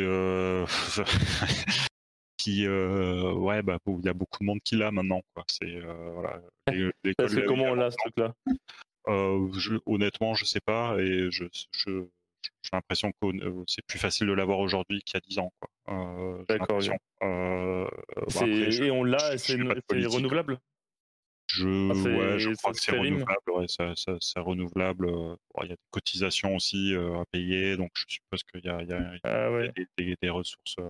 même s'il y avait une sorte d'étude, mais qui s'est allégée avec le temps, et ceux qui l'ont eu il y a longtemps se plaignent que c'est trop facile de l'avoir aujourd'hui. Enfin, c'est toujours le, le jeu aussi. Hein, mais... Après, il y a aussi des diplômes reconnus par l'État. Euh, alors, ça, vaut ce que ça vaut, puisque les gens se plaignent de, tout ce que fait l'État, du, système public et tout ça, mais euh, ça rassure quand même d'avoir un diplôme reconnu par l'État. Euh, typiquement, à l'école, nous, c'est la, filière programmation est reconnue par l'État, le diplôme en tout cas. Enfin, le diplôme est reconnu par l'État au niveau licence. C'est un bac plus 3-4, c'est l'équivalent. Donc après créageux, on peut attaquer un master, on a une équivalence. Et on a aussi l'équivalent de grille salariale dans certaines entreprises, euh, ce qui est toujours appréciable, hein, c'est toujours, toujours, bien. On l'a pas encore en infographie, c'est un truc sur lequel on bosse, mais euh, ça, prend, ça prend des plombes à faire les dossiers et à ce que les dossiers soient acceptés ou refusés, puis refaire, etc. Euh, ça, c'est des gros dossiers à préparer qui sont envoyés à l'État. ça prend des mois entiers pour qu'ils lisent le dossier et potentiellement, il y a des choses qui vont pas. présenter les programmes, les façons d'évaluer, les débouchés, les stats d'embauche, euh, une étude du secteur, une étude du marché. Enfin voilà, il y a pas mal de trucs à faire, ça prend pas mal de temps et bah, les grosses boîtes vont avoir plus de staff pour le faire.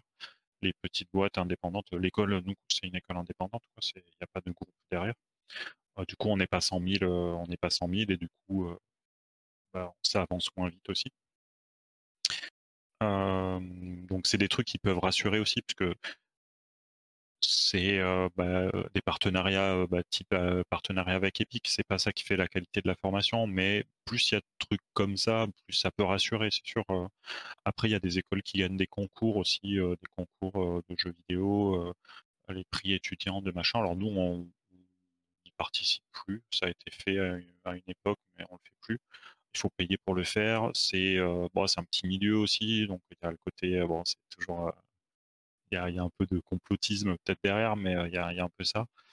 Et il y a aussi le fait que nous, on fait une école. À la base, c'était une école sur trois ans. Là, on passe à quatre. Il y a beaucoup d'écoles qui sont sur cinq ans. Et la cinquième année, c'est une, année spécialisée projet la plupart du temps. Donc, il y a quatre ans de cours avec peu de projets. Et la cinquième année, c'est que du projet après avoir eu quatre ans de cours complets. Nous, on fait des projets chaque année en même, en, même temps que les cours, c'est-à-dire un peu pendant les cours, mais c'est surtout en fin d'année, il y a des projets sur deux mois. Mais du coup, mmh. la compétition, c'est des gens qui ont fait quatre ans d'études et leur cinquième année entière est dédiée à un projet, contre des gens qui font trois ans d'études et qui ont deux mois pour faire un projet. Alors, bah, ce qui est assez rassurant pour nous, c'est que bah, les projets de nos élèves sont, loin d'être à la ramasse, quoi malgré le, moins de temps qu'ils ont. Mais c'est dur de gagner parce que bah, c'est sûr qu'avec plus de temps et plus de formation, et il y a des formations qui sont bonnes, bah ouais, forcément ils vont plus loin. mais ça peut aussi rassurer d'avoir des, des, vignettes, gagner des concours et tout. C'est toujours mmh. C'est un truc qu'on fait pas. Donc là, je le dis, nous c'est pas un truc qu'on fait, mais c'est bah, c'est un gage de qualité oui et non quoi. Mais c'est bah, toujours un truc en plus.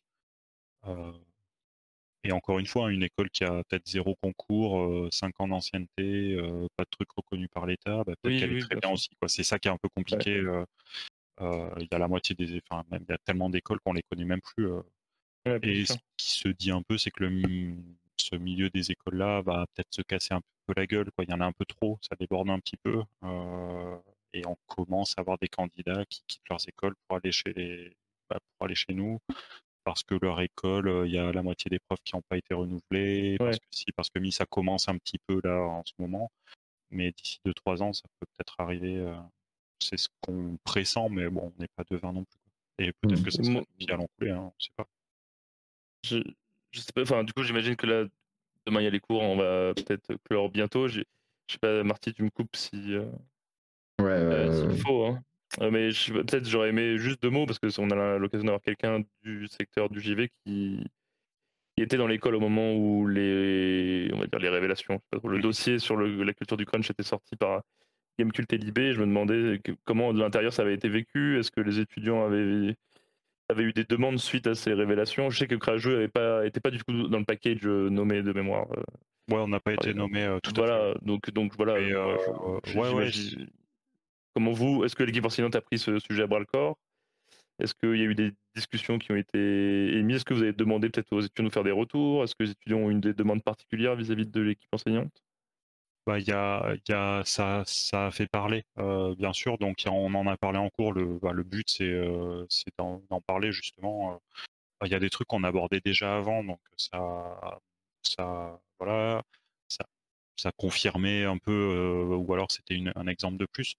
Moi, c'est un truc que j'ai, bah, je me suis renseigné, on est plusieurs, bah, on a lu quoi, hein, on, a, on, a, vu des trucs, et quand on lit, il y a des trucs, on se dit, ouais, c'est vrai que bon, il y a des trucs, bon, ils, ils forcent un peu, mais euh, oui, des fois, on, on, essaie de tous se remettre euh, à nous et dire est-ce que nous on le fait ou pas? Alors, bah, majoritairement, les trucs horribles qu'on voit, bah non, enfin, pas, on n'a pas l'impression en tout cas, parce qu'après, mmh. il y a les questions de point de vue. Euh, après, il y a des trucs euh, qui sont peut-être pas si horribles que ça euh, et qui sont présentés comme étant horribles. C'est très orienté, hein, comme c'était des articles qui étaient là pour défoncer les écoles. Alors, à juste titre, sur les trucs qu'il faut. ouais, ah, tu vas fort là. Enfin, tu vas fort par rapport au papier. Enfin, moi, du coup, j'ai lu celui de, de GK et enfin Feu GK et tu as l'air de dire que c'est à charge, enfin, on n'est pas sur une, une, critique au vitriol, ils, ils ont pas d'intérêt d'ailleurs à défoncer des écoles de JV, ils, font, ils ont fait une enquête, quoi, si tu veux. Ouais, moi, moi c'est celui de Libération, parle ou? Ouais. Alors moi, je l'ai lu sur GK. Je sais pas si c'est le même sur Libé. Je sais que l'enquête est commune. Je... sais pas s'ils ont publié le même papier. Bah, il y, a des trucs, c'était très orienté. Quand il y, a certains passages qui sont très orientés. Il y a certains passages où il y a marqué en gros, c'est privé, c'est le mal alors qu'il y a des bonnes écoles publiques comme l'Engmin, alors c'est une école, c'est une des mmh rares écoles publiques en France, mmh et ça revient au côté où d'expérience, j'ai fait une prépa quoi. Prépa, c'est public, c'est gratuit, et, et j'ai jamais autant crunché que là-bas. Et mais nous, là, c'était un peu, c'était un peu orienté en mode, bah, c'est des écoles privées et ça fait cruncher les élèves. Euh, alors déjà pas toutes et, euh, bon, c'est aussi le côté pas forcément orienté mais euh, généralisé quoi qui certains le font donc c'est un peu on prend un peu des raccourcis même si c'est vrai et du coup il faut pas dire non c'est pas parce qu'il y en a trois qui le font que ça n'existe pas mmh. bah, je l'avais pas lu comme ça, je l'avais lu comme un. Il y a un phénomène qui émerge, autant en parler avant que justement ça se répande. Moi, j'avais lu plutôt comme ça, ouais. Attention, c'est un phénomène qui prend de l'ampleur, parlons-en avant que une majorité des écoles commencent à être dans ce dans ce cas, quoi. Ouais, j'ai plutôt lu comme ça, moi, sans. Ouais, bah, moi, bah, bah, après j'étais dedans, donc je me sentais ciblé aussi, euh, et peut-être j'étais sur la défensive. Moi, je l'ai pas bien vécu, ça. Euh, c'est un truc, ça m'a mis hors de moi parce que euh, globalement, je me retrouvais pas là-dedans et j'avais l'impression d'être ciblé, alors que bah non, pour le coup, on n'a pas été nommé directement et et, et il faut pas tout prendre pour soi non plus, hein, mais c'est dur parce que c'est un truc qui, passionne, enfin qui me passionne, l'enseignement, le, jeu vidéo, les deux ensemble. donc forcément, ça m'a, ça, ça, j'ai, eu un peu de mal à. J'étais peut-être moins objectif aussi, hein, donc voilà, tu vois, c'est, tout est question de point de vue et on a pas, on a lu le même article, on l'a pas compris pareil, enfin on l'a pas ressenti pareil, c'est, évident. Mais mais il y a des trucs, c'est clair qu'il y a des trucs, ça c'est et c'est vrai et il y a beaucoup de choses qui sont qui sont pas liés aux jeux vidéo. En fait, il y a, en fait, ce que je dis souvent, c'est euh, le jeu vidéo, c'est trop cool, c'est machin. On n'a rien inventé. Hein. Toutes les saloperies euh, qu'il y a dans le jeu vidéo, euh, ben, on n'a pas été assez bon pour les éviter. On, les a bien reprises parce que du harcèlement, du sexisme, du crunch, du machin, du truc, on n'a rien inventé là-dessus. On aurait pu être malin et s'en passer. bah, hélas, non. Hein, mais parce que c'est un milieu qui passionne tout le monde et dans tout le monde, il y a forcément des cons. Hein. On est tous mmh. le con d'un autre, comme quelqu'un l'a dit un jour. Et, et dès lors qu'il y a, y a des, de la hiérarchie, des, du pouvoir, des statuts, des machins. Oui, c'est bah, plutôt ça, ouais, je dirais, d'accord. Oui, je pense, parce que tu as l'air de cibler comme s'il y avait une sorte d'être. Euh, eu des êtres néfastes, enfin des, personnes néfastes, qui, oui, certes en l'occurrence, mais c'est beaucoup plus des rapports sous-jacents, systémiques, qui viennent générer ce type de comportement. Bah, en fait, c'est un milieu qui est très jeune, euh, donc peu réglementé, peu euh, régulé. quoi. Euh, c'est un milieu de passionnés. Donc, des mmh. passionnés, ça, ça, a le meilleur comme le pire. C'est-à-dire que quand on est passionné, bon, on s'énerve plus rapidement, on a tendance à plus prendre pour soi, on, on a tendance à plus bah, se donner, donc à être énervé. Mmh. Euh, et on a tendance à plus être facilement manipulable aussi, hein, puisque bah, si ça me plaît de venir bosser, euh, c'est plus facile de me faire venir bosser, euh, peut-être trop, que si ça me plaît pas de venir bosser, ça va être dur de me faire venir bosser. Quoi. les heures sup non payées dans le jeu vidéo, il y en a peut-être vachement plus que mmh. dans un supermarché. faire venir quelqu'un bosser dans une caisse deux heures de plus, je pense que la passion est peut-être moins présente statistiquement que quelqu'un qui invente un jeu. Quoi. Mmh. Et du coup, bah, c'est l'exploitation est plus facile de ce côté-là. Et c'est un milieu qui est jeune, mal régulé, donc il y a peu de syndicats aussi, ça commence à arriver. alors, non pas que les syndicats soient la seule solution, et forcément, il y a un syndicat, donc tout va mieux. C'est, pas, ça fait pas tout, mais. mais ils ont quand même eu des, grandes victoires. les trois, voilà, c'est, quand même. il faut, il faut qu'il y ait ça, quoi. Il faut qu'il y ait un un échange, on va dire, et que ça soit pas unilatéral. Quoi. Il faut qu'il y ait tous les points de vue représentés. C'est pas encore trop le cas. mais ça va, ça, ça, ça, va venir, ça devrait venir, et ça, tous ces événements néfastes ont aidé entre guillemets à faire en sorte que ça s'améliore de ce côté-là. Mmh. Et il y a un truc qui est aussi vrai, c'est que c'est un milieu qui est très masculin, qui est assez extrême, enfin extrême, c'est c'est pas balanced, j'ai pas le mot, équilibré. Mmh. C'est pas équilibré. attention à ça du coup? Enfin, vous essayez de trouver des solutions pour. Et ben ouais, on essaie de dire, enfin, nous en, infographie, on a pas mal de, de public féminin. C'est selon les années, ça peut être plus que du 50-50. bon, il y a des années où il y a moins de filles, il y a des années où c'est équivalent, il y a des années où il y en a plus. Par contre, en programmation, c'est très très masculin. on a en moyenne, il y a deux, ouais, en moyenne deux, je dirais, par an sur 40. 40-45.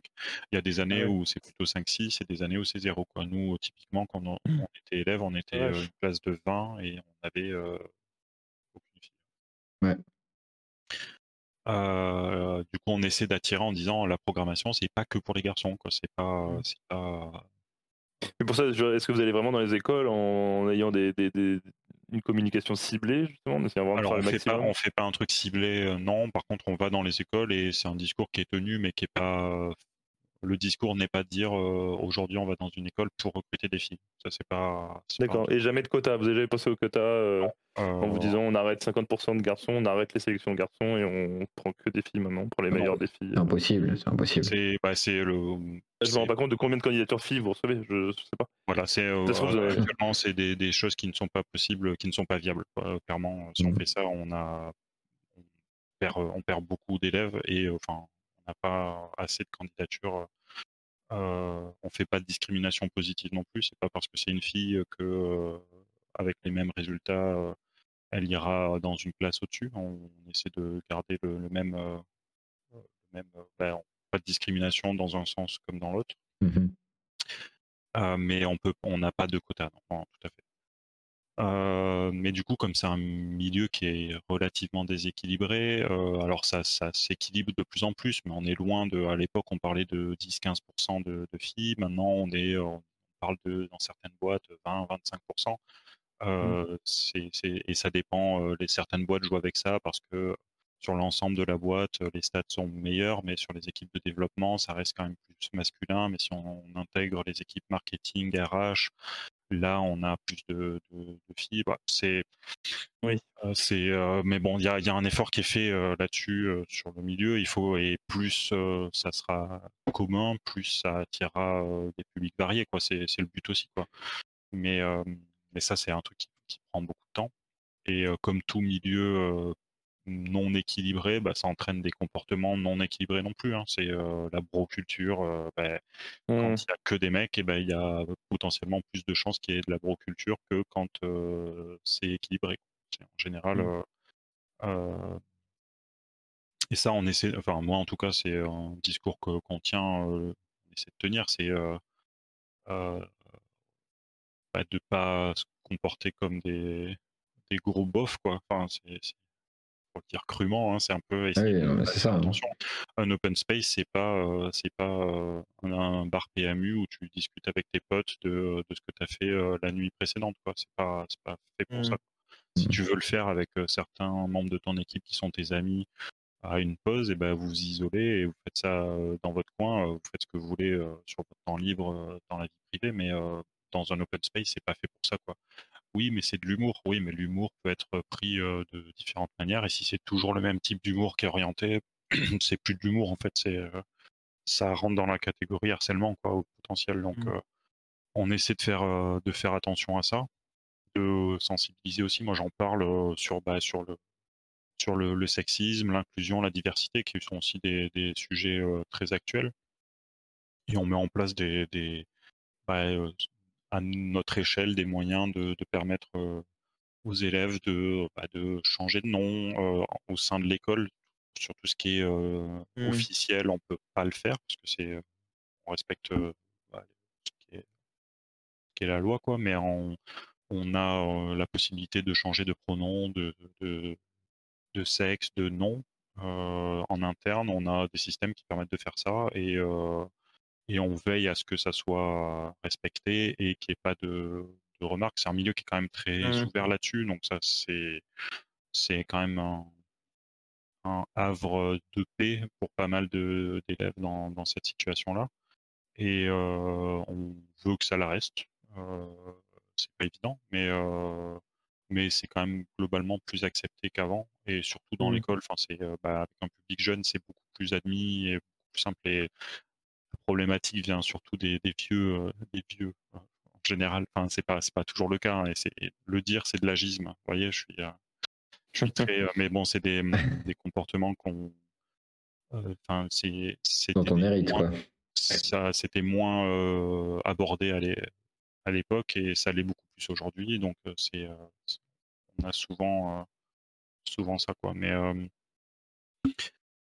voilà pourquoi il y a tout, enfin tous ces tous ces trucs là, tout, ces, tout ce qui est abordé dans ces articles. Il y a des, des choses qui sont, je reviens aux articles, mmh. Mmh. un peu, mais mais il y a des choses où on se dit ouais, si on tire un peu, il y a tel truc effectivement, mais au final ouais, c'est pas vraiment le cas.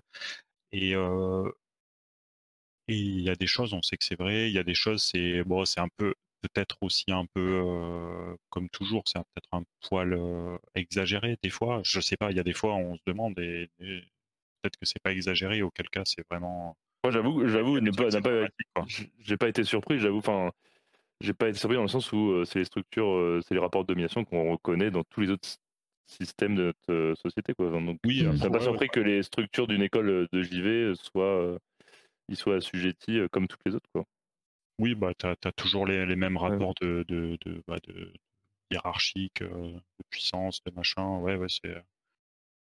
mais du coup, c'est il y a le côté où c'est pourquoi cibler les écoles de jeux vidéo sur ça alors que c'est le, c'est, le cas partout et pourquoi enfin il y a aussi je sais après je me renseigne peut-être moins sur les autres écoles il y a peut-être les mêmes articles sur euh, il y avait eu quand même une bombe il y avait une bombe euh, MeToo spéciale JV indépendant, je me rappelle, il y a quelques années, euh, dans la sphère du JV indépendant, pour, tu vois, parce qu'on pourrait se dire, tiens, dans le JV indépendant, c'est que des mecs cool, enfin des mecs dans le sens, enfin des personnes cool, parce qu'elles sont en petites équipes, solo, etc., qu'elles sont dans la galère, et en fait, pas du tout, avec ce, cette bombe qui avait été lancée, on, on se rendait compte qu'il y avait les mêmes rapports déjà, et donc je pense pareil, les écoles de JV, on imaginait que c'était plutôt un milieu jeune, ouvert sur ces questions. Et puis, tu vois, on se rend compte qu'en fait, non, pareil, on n'est on pas plus fort que des rapports euh, qui sont euh, structurels, en fait. Et donc, je trouve que euh ça souligne ça et c'est intéressant pour ce, dans ce sens-là, quoi. Oui, oui, c'est pas, j'ai pas dit que les mmh. articles, il faut pas les jeter, quoi. Non, non, bien sûr, non, j'ai pas dit hein. C'est vrai que moi, je l'ai pris un peu, enfin, je l'ai pris, je me bah suis mis en tant qu'accusé, quoi. C'est, bah, c'est un mmh. pied, hein. Ah bah bien sûr, ouais. Et il y a des choses, on est là, ouais, certains cas, les programmes sont faits un peu à l'arrache, machin. Tu es là, ouais, bon, on fait avec ce qu'on peut aussi, hein, parce que c'est peut-être fait plus à l'arrache que dans des cadres où les programmes changent tous les 15 ans, il faut qu'il y ait 400 personnes qui valident. Ouais, c'est sûr que dans ce cas-là, mmh. on n'est pas. mais bon, y a des artisans, des artisans là-dessus. Hein. Oui, il y, a ça aussi. Puis c'est un, milieu où ça évolue tous les tous les ans, donc forcément, c'est on doit changer plus souvent. Et c'est mais ouais, ça, ça c'était pas une période évidente parce que c'est un peu, bah, tu te sens attaqué alors que bon, c'est pas le cas. Mais mmh. c'est comme ça que je l'ai ressenti un peu. Ouais, bon, ça fait une généralité, donc forcément tu, tu le ressens un peu quoi. Surtout quand c'est un métier de passion et puis même tu fais tu formes à quelque chose qui est un métier de passion. Enfin, plus tu le prends à cœur, enfin tu le prends à cœur, c'est parce que c'est ta passion et que as envie, tu te donnes aussi là-dedans, donc forcément pas, c'est pas simple non plus euh, au point, d'un point de vue personnel. Mais euh, ok, oh c'était, génial celui-là. Euh, ce débat là-dessus. Oh, bah, on a fait pas mal le tour de tout ça et je pense qu'on va, on va bientôt s'arrêter. Ça commence à faire long. Et, et comme et, certains ont école demain, n'est-ce pas? Du coup, rapidement, on va, on va terminer. donc, s'il y a, s'il y a des, des, gens dans le chat et que vous avez une question, vous avez encore 5 minutes pour poser une question. Euh, en, attendant, euh, je vais te demander un, rapidement du coup pour, pour, pour, clôturer, euh, si tu devais conseiller à quelqu'un qui veut faire de la programmation de jeux vidéo et qui veut se lancer, un langage de programmation à commencer. J'ai envie de dire le, C++ parce que c'est le langage, un des langages les plus utilisés et que c'est celui qu'on utilise sur Unreal. Mais eh ben, pour commencer, c'est peut-être pas le plus simple, mais, mais c'est un, un, langage très, très utilisé. Peut-être pour ouais, le C++ ou le C Sharp, je dirais, c'est deux des langages les plus utilisés. le C++ avec Unreal et le C Sharp avec Unity et, et commencer avec un de ces moteurs-là qui, il y, a une grosse communauté, beaucoup de tutos. Ça permet de faire des choses super cool. en autodidacte, je pense qu'il faut commencer par, quelque chose qui a du support en ligne et C Sharp Unity ou C++ Unreal. Ok, c'est parfait. Écoute, tu as, répondu du coup à la deuxième question sur le moteur. Bon, tu as dit Unity quand même, je suis un peu déçu, mais c'est pas grave. Oui, bah, il faut, hein, euh, ok, et euh, un, petit, un petit truc en plus, tiens, tu n'as pas beaucoup parlé ce soir, donc je te laisse deux, deux, minutes. Parle-nous d'un jeu. Parle-nous des jeux qui m'ont d'un jeu, ou qui d'un jeu. encore. Là, tu tu si tu dois nous parler d'un jeu, tu nous parlerais de quoi? Si je dois parler d'un jeu, mais j'avais préparé une liste, il y en a plus. Tu sais que j'ai préparé. Je veux que un. Un jeu vidéo? Ouais, un jeu vidéo. Ah, parce que sinon, j'aurais dit Magic, euh, l'Assemblée, le jeu de cartes. Mhm. C'est une façon d'en placer un deuxième. si je dois parler d'un seul jeu. Malin. Euh... Magic, euh, le jeu vidéo. non, ben non, du coup, euh, un jeu vidéo assez dur. Hein. Il, y a plus, il y a deux, trois licences. je dirais Baldur's Gate 2. Voilà. Ok. pourquoi? Euh, bonne question. Euh, c'est un jeu que j'ai eu euh, très petit. Enfin, petit, ouais, j'avais mmh. 10 ans, un truc comme ça. Je l'ai eu sur PC, j'avais pas de PC. Donc mes parents avaient un Mac, ils m'ont offert ça, donc je pouvais pas y jouer. Donc déjà la frustration de pas pouvoir y jouer. Super cadeau quoi. mais du coup, quelques années après, quand j'ai eu un PC, accès à un PC, voilà, je trouve que c'était une claque. c'était une claque. C'était un jeu, bah, c'est du jeu tiré de Donjons et Dragons, donc c'est avec les règles officielle de l'époque. Euh, c'était un jeu, un gros RPG avec euh, une durée de vie incroyable, plein, plein de,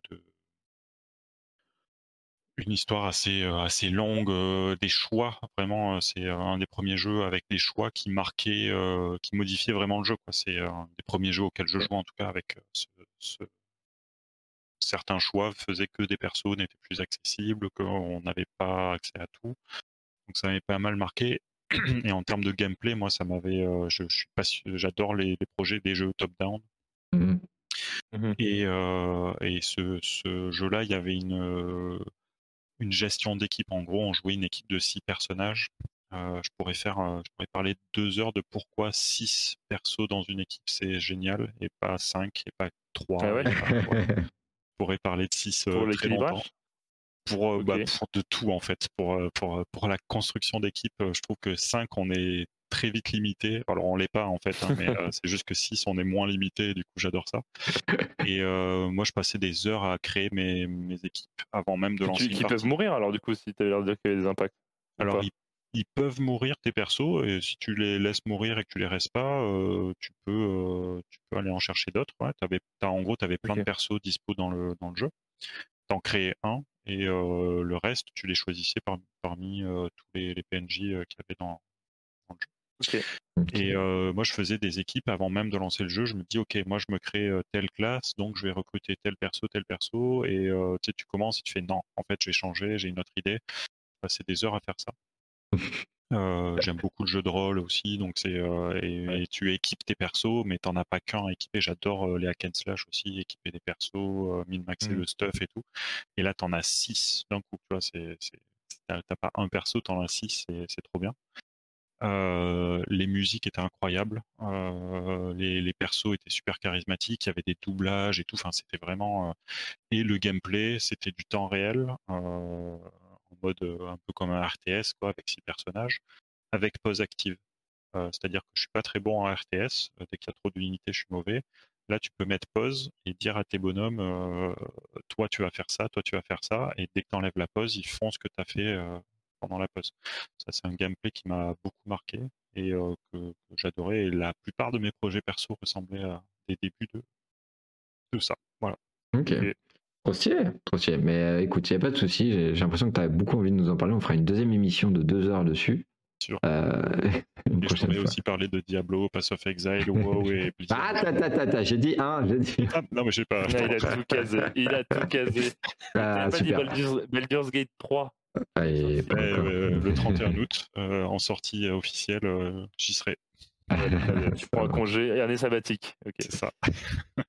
et du coup, on a une dernière question sur le chat, rapidement, de Denis Warwood. Est-ce qu'il y a un métier du JV auquel tu n'as jamais touché et que tu aimerais découvrir? Ouais, plein. cette année, j'ai commencé à essayer de apprendre à dessiner et bah, les métiers de artistiques, ça me, ça m'intéresse et j'aimerais bien. J'essaye, mais c'est très dur, très long et le temps, c'est toujours toutes les questions de temps et de motivation et de volonté. Mais ouais, ça me plairait beaucoup. et le level design aussi, enfin tout, ouais, tout suis moins côté marketing, communication, c'est moins mon truc, mais je pense que c'est super intéressant aussi et ça doit être, ça doit être cool. Euh, je, te verrais bien au producteur là, une petite, euh, une petite gestion là, toi, ça te va bien la gestion. J'ai fait un petit peu et en projet, je fais ça aussi. Ouais, c'est vrai. J'ai un peu touché, mais pas, pas autant. ça marche, super. Euh, bah écoutez, je pense qu'on a, on a bien fait le tour de tout ça et on a bien parlé. Hein, surtout, surtout, Vincent, je, Écoute, on peut rester jusqu'à jusqu'au début de l'école, il n'y a pas de souci, moi ça me va. Hein. Classique d'une émission euh, dite de une heure. C'est ça. on est dans les temps, nickel. Voilà. Euh, on, est, euh, on est autant en retard qu'une sortie de jeu vidéo. nickel. Très bien. Eh ben, merci beaucoup à vous. C'était très enrichissant. J'ai beaucoup, beaucoup apprécié. Merci à Vincent. Ouais. Eh, merci de m'avoir invité. C'était super cool et au plaisir de revenir parler de tout et de rien. Mais écoute. Avec joie. Il y a moyen, il y a moyen, il y a moyen. Et, euh, bah super. Merci à vous. Euh, je fais, euh, je vous fais des bisous. Je fais des bisous à tout le monde. Merci d'avoir écouté. Et, et puis à bientôt pour un troisième épisode, j'espère. Yes. Ce serait, cool. Des bisous. Ciao, ciao. Bonne nuit, bonne soirée.